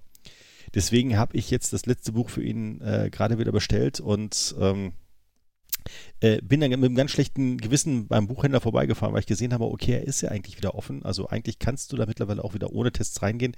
Deswegen äh, von, von mir quasi nochmal die Bitte an alle Leute, die irgendwie äh, sich Bücher kaufen oder sowas, das bitte nicht bei Amazon zu kaufen oder sowas, sondern vielleicht wirklich zum Buchhändler zu gehen. Weil da kostet es wirklich genau das Gleiche und dieser Buchhändler vor Ort hat halt den großen Vorteil, dass man sich dort aussuchen kann. Warum wir das nicht machen, ist ja der Grund, weil wir keine Bücher lesen, weil wir keine Zeit dafür haben, sondern einfach nur die Hörbücher äh, uns anhören und da gibt es nicht so viele Händler und deswegen sind wir quasi bei, bei diesem äh, ganz, ganz schlimmen Buchhändler, äh, der, der mehrere Milliarden auf dem Konto hat und äh, immer reicher wird ähm, und äh, kaufen uns dort unsere Hörbücher. Ja, ich, ich, ich bin immer wieder bei versucht, mal wieder ein Buch richtig zu lesen, aber ich komme nicht dazu. Ich habe es jetzt auch am Wochenende, habe ich es mal wieder versucht, äh, irgendwie mich in ein Buch reinzulesen, aber ich habe maximal eine halbe Stunde am Stück Zeit. Danach werde ich halt wieder irgendwie unterbrochen. Also sagen wir es mal so, es gibt ja auch andere Hörbücher. Also man, es wäre tatsächlich möglich, das Hörbuch auch anderweitig sich zu beschaffen. Ja, aber dann, dann müsste halt bei für dem so nächsten viele- Verbrecher. Hm? Da müsste halt bei, ja, also, also ja klar, also dann, dann kaufst du halt eine CD. Ja. Ähm, Im Buchladen. aber ich weiß nicht, ob es. hm? Im Buchladen. Im, ja, du kannst eine CD im Buchladen kaufen, aber das will ich auch nicht. Also ich habe, wenn ich eine CD kaufe, wenn ich eine CD kaufe, dann muss ich das, den, das, das CD-Laufwerk, was ich hier irgendwo im Schrank habe, raussuchen. Dann muss ich den, äh, den, äh, was ist denn das für ein Bus? Den, den SATA to USB Busadapter raussuchen. Dann muss ich das passende Netzteil raussuchen, weil das CD-Laufwerk natürlich nicht äh, USB-powered läuft, sondern das braucht halt richtig 12 Volt. Dann muss ich das passende Netzteil raussuchen, dann muss ich das auch noch dort anschließen. Dann muss ich dieses ganze Okolyt, muss ich dann quasi neben meinen Laptop stellen, muss ich dann noch einen USB auf USB-C-Adapter dazwischen klemmen und muss dann diese CD rippen, um mir dann quasi den CD-Text und alles andere aus dem Internet zu holen, damit ich dann auch vernünftige Kapitelmarken und sonst irgendwas habe. Und das muss ich ja beim Hörbuch nicht für eine CD machen, weil es ja keine MP3-CD ist, die ich da Mhm. kriege, sondern es ist ja richtige CD-CD, sondern muss ich dann halt für, weiß ich nicht, 18 CDs machen oder sowas. Ja. Und für diese 18 CDs bezahle ich dann halt nicht die, weiß ich nicht, die 20 Euro, die ich normalerweise für ein Buch bezahle, sondern dann, weiß ich nicht, 40 Euro, weil es ja ein, naja, so, ein- so ein riesiges Stück Plastik ist, äh, aus CDs halt. Und das ist halt äh, ein Problem. Und ähm, online, ähm, also Hörbücher, weiß ich nicht, ob es da online äh, vernünftige Alternativen gibt. Es gibt dort, gut, es gibt natürlich Bibliotheken, wo man sich das Der- ausleihen kann, aber äh, ich, du hast dann aber wieder den Local Book Store nicht unterstützt in dem Moment, in dem du wieder online holst. Und dann ist es wieder ad absurdum ja, aber das ist, geführt. dann, dann muss der Local Bookstore muss dann, also ja, also ich, ich weiß, ich, ich würde ihn gerne in dem Fall auch unterstützen, aber es, CD ist da wirklich keine Alternative, weil es für mich halt, ähm, na, es ist halt für mich wirklich eine Stunde mehr Aufwand, das Ja. ganze Ding dann wieder digital zu machen. Also richtig digital Vielleicht sind wir machen, auch nicht dieses zu alt und CD. sentimental, Benjamin. Vielleicht ist einfach die Zeit der Buchläden vorbei. Ich weiß es nicht. Ich weiß, ich bin da früher Nein, auf super, keinen Fall. Nee, super gerne reingegangen und habe halt mir auch Sachen angeguckt. Ähm, ich, aber ich, Ich- muss, ich, ich muss auch gestehen, ich, wenn ich mir ein Buch hole, hole ich mir tatsächlich äh, im Buchladen. Ich glaube, ich, glaub, ich habe bei Amazon schon einiges bestellt, aber ich muss jetzt lügen, ich glaube noch nie ein Buch. Also ich nicht. Ich, ich habe mal Bücher bestellt, das war aber da, wo Amazon wirklich noch ein Buchhändler war. Ja. Das war halt 2000, nee, oder 1990, 99 oder sowas. Da habe ich mal Bücher bestellt bei Amazon, da gab es auch noch nicht viel anderes. Ähm, und sonst muss ich sagen, ähm, ich bin ja häufig am Meckern, was den lokalen Einzelhandel angeht. Aber letztens war ich halt, ich weiß nicht, ob Saturn oder Mediamarkt, ich brauchte einen, einen komischen Adapter, F-Stecker auf ganz normales Antennengedöns. Ja. Ähm, oder ich brauchte ein Kabel, wo an beiden Seiten F-Stecker dran ist. So ein Kabel, wo an beiden Seiten F-Stecker dran ist und äh, 1,50 Meter lang ist, hätte ich gesagt. Das dürfte, wenn ich es bestelle, kostet es 2,90 Euro wahrscheinlich. Ähm, und bei Mediamarkt wäre ich dann bereit, dafür, sagen wir mal, 7 Euro zu bezahlen. Die haben natürlich nur die Hammer äh, verarsch dich Variante für 26,50 Euro. Und ich kann ja nicht für, also für 1,50 Meter Kabel, was Mhm. im Endeffekt nichts kostet, kann ich da keine 26 Euro Vor allen bezahlen. Dingen, weil Hammer definitiv nicht so viel verlangt hat dafür. Und äh, dann habe ich dann halt irgendeinen Adapter gekauft, um halt ein Kabel, was ich schon hatte, äh, nutzen zu können. Und dieses, dieser Adapter hat auch schon wieder 6 Euro gekostet. Dann habe ich den Verkäufer schon gefragt, habt ihr nicht auch irgendwas ohne Hammer drauf? Und er meinte, nö, nö, nö, äh, Hammer nicht da. Also das ist, du merkst, es, also es, es wird auch nicht, wird auch nicht nachgefragt, was meinen Sie denn, wo nicht Hammer draufsteht. Ne? Dann hätte er ja, hätte ich ihm ja sagen können, dass ich dass ich da preislich, hätte ich gesagt, bin ich da mit nicht zufrieden, dass das so viel kostet, wobei ich das gleiche Produkt bei, wenn ich es bei Amazon kaufen würde, halt für Was für einen 69 Adapter Cent kaufen könnte. du? Weil, ich, weil, wie gesagt, Das ist Hammer ist, von- eigentlich nicht teuer. Es ist nicht das billigste, aber auch Äh. Aber Hammer ist immer noch, ist immer noch teurer, als wenn ich es halt irgendwo bestelle. Das ist ein F-Stecker auf, an, auf diesen anderen Antennenstecker. Wie heißt denn das, wenn ich ein, da früher dieser analoge Antennenstecker steht, im hier steht Fernseher. Hammer SAT Adapter F-Stecker Koax-Kupplung. Ist es das? Ja, von mir ist das. Ja, es kann also sein, dass also das so äh, heißt. SAT, SAT ist der zum Schrauben und der andere ist zum Reinstecken, normal. Genau. So einen Adapter brauchte ich. In die Okay. richtige Richtung. Also von Männchen auf Weibchen in, Ja. in die richtige Richtung. So, kostet, äh, kostet bei Mediamarkt 5,90 Euro und ich hätte gesagt bei 6,49 ähm, Euro. Plus 5 Euro. 6,49 Euro. Und hätte ich gesagt, bei, bei Konrad kriege ich es für pf, 3 Euro und wenn ich es bei Amazon bekaufe, bei, für pf, 1,90 Euro und wenn ich es bei Ebay kaufe, für 90 Cent. Äh, Nichtsdestotrotz, 2 Euro. Steht er hat sich diesem Jahr gar nicht angenommen. Also er, Ja, ja. er wollte davon gar nichts wissen, das war ihm egal. Wenn ich in einen Buchladen gehe und ich mit den Leuten rede, dann ist das wirklich einer der wenigen Einzelhändler, wo ich wirklich weiß, okay, also dass die, die kümmern sich wirklich voll und komplett Ja. um meine Probleme. Die Das- können das. Bücher empfehlen, die wissen ganz genau, ähm, was sie erzählen. Äh, die sind mit Leidenschaft davor, äh, d- dabei und wenn ich da auch mit Juri hingehe und äh, er da irgendwie was erzählt, was er, was für Bücher er toll findet und sowas, sie wissen halt jedes Mal sofort Bescheid, okay, was könnten wir jetzt für ein Buch Also, da, hast, empfehlen da muss ich dir recht geben. Also Buchläden und- zählen, sind scheinbar die Oasen in der Servicewüste Deutschland. Ja. Genau, und, und, dann sagst, und dann sagen sie, ja, das haben wir leider nicht da, äh, das können wir besorgen, das ist heute Abend oder morgen früh da. Ja. Wo du dann denkst, naja gut, das ist ja wie eine Apotheke, ne? das ist halt relativ schnell da. Ja. Das ist nicht so, wenn du bei Media sagst, naja, das haben wir nicht da, das können wir nicht besorgen oder das ist dann in zwei, drei Wochen da oder sonst ja. irgendwas. Oh, das ist aber blöd. Sondern es Sie ist dann wirklich so schnell gehabt, wie möglich da ja und ist halt-. Genau. Wir hätten auch was von Hammer da. ähm, und deswegen, also wenn ein Einzelhändler wirklich bleiben sollte, dann der Buchladen, weil der es wirklich vernünftig macht. Also das ist nicht diese Servicewüste, die ich sonst so kenne, wo ich dann auch denke, naja, ob du jetzt online bestellst oder da kaufst, ist egal. Beim Buchhändler ist es halt was ganz anderes. Also Mhm. online kaufen ist halt bei weitem nicht so gut beraten, wie zum Buchhändler zu gehen. So, Ja, haben wir doch einen schönen So, dann haben wir aber auch Sendungstitel. Oasen in der Servicewüste. genau. Was nehmen wir denn für ein neues Buch, Raul? Ich habe mal jetzt ausgesucht. ja, du hast, du hast es dir ausgesucht, ich habe es mir aufgeschrieben. Äh, und Ja. da steht ähm, Der Astronaut von Andy Weir. Genau.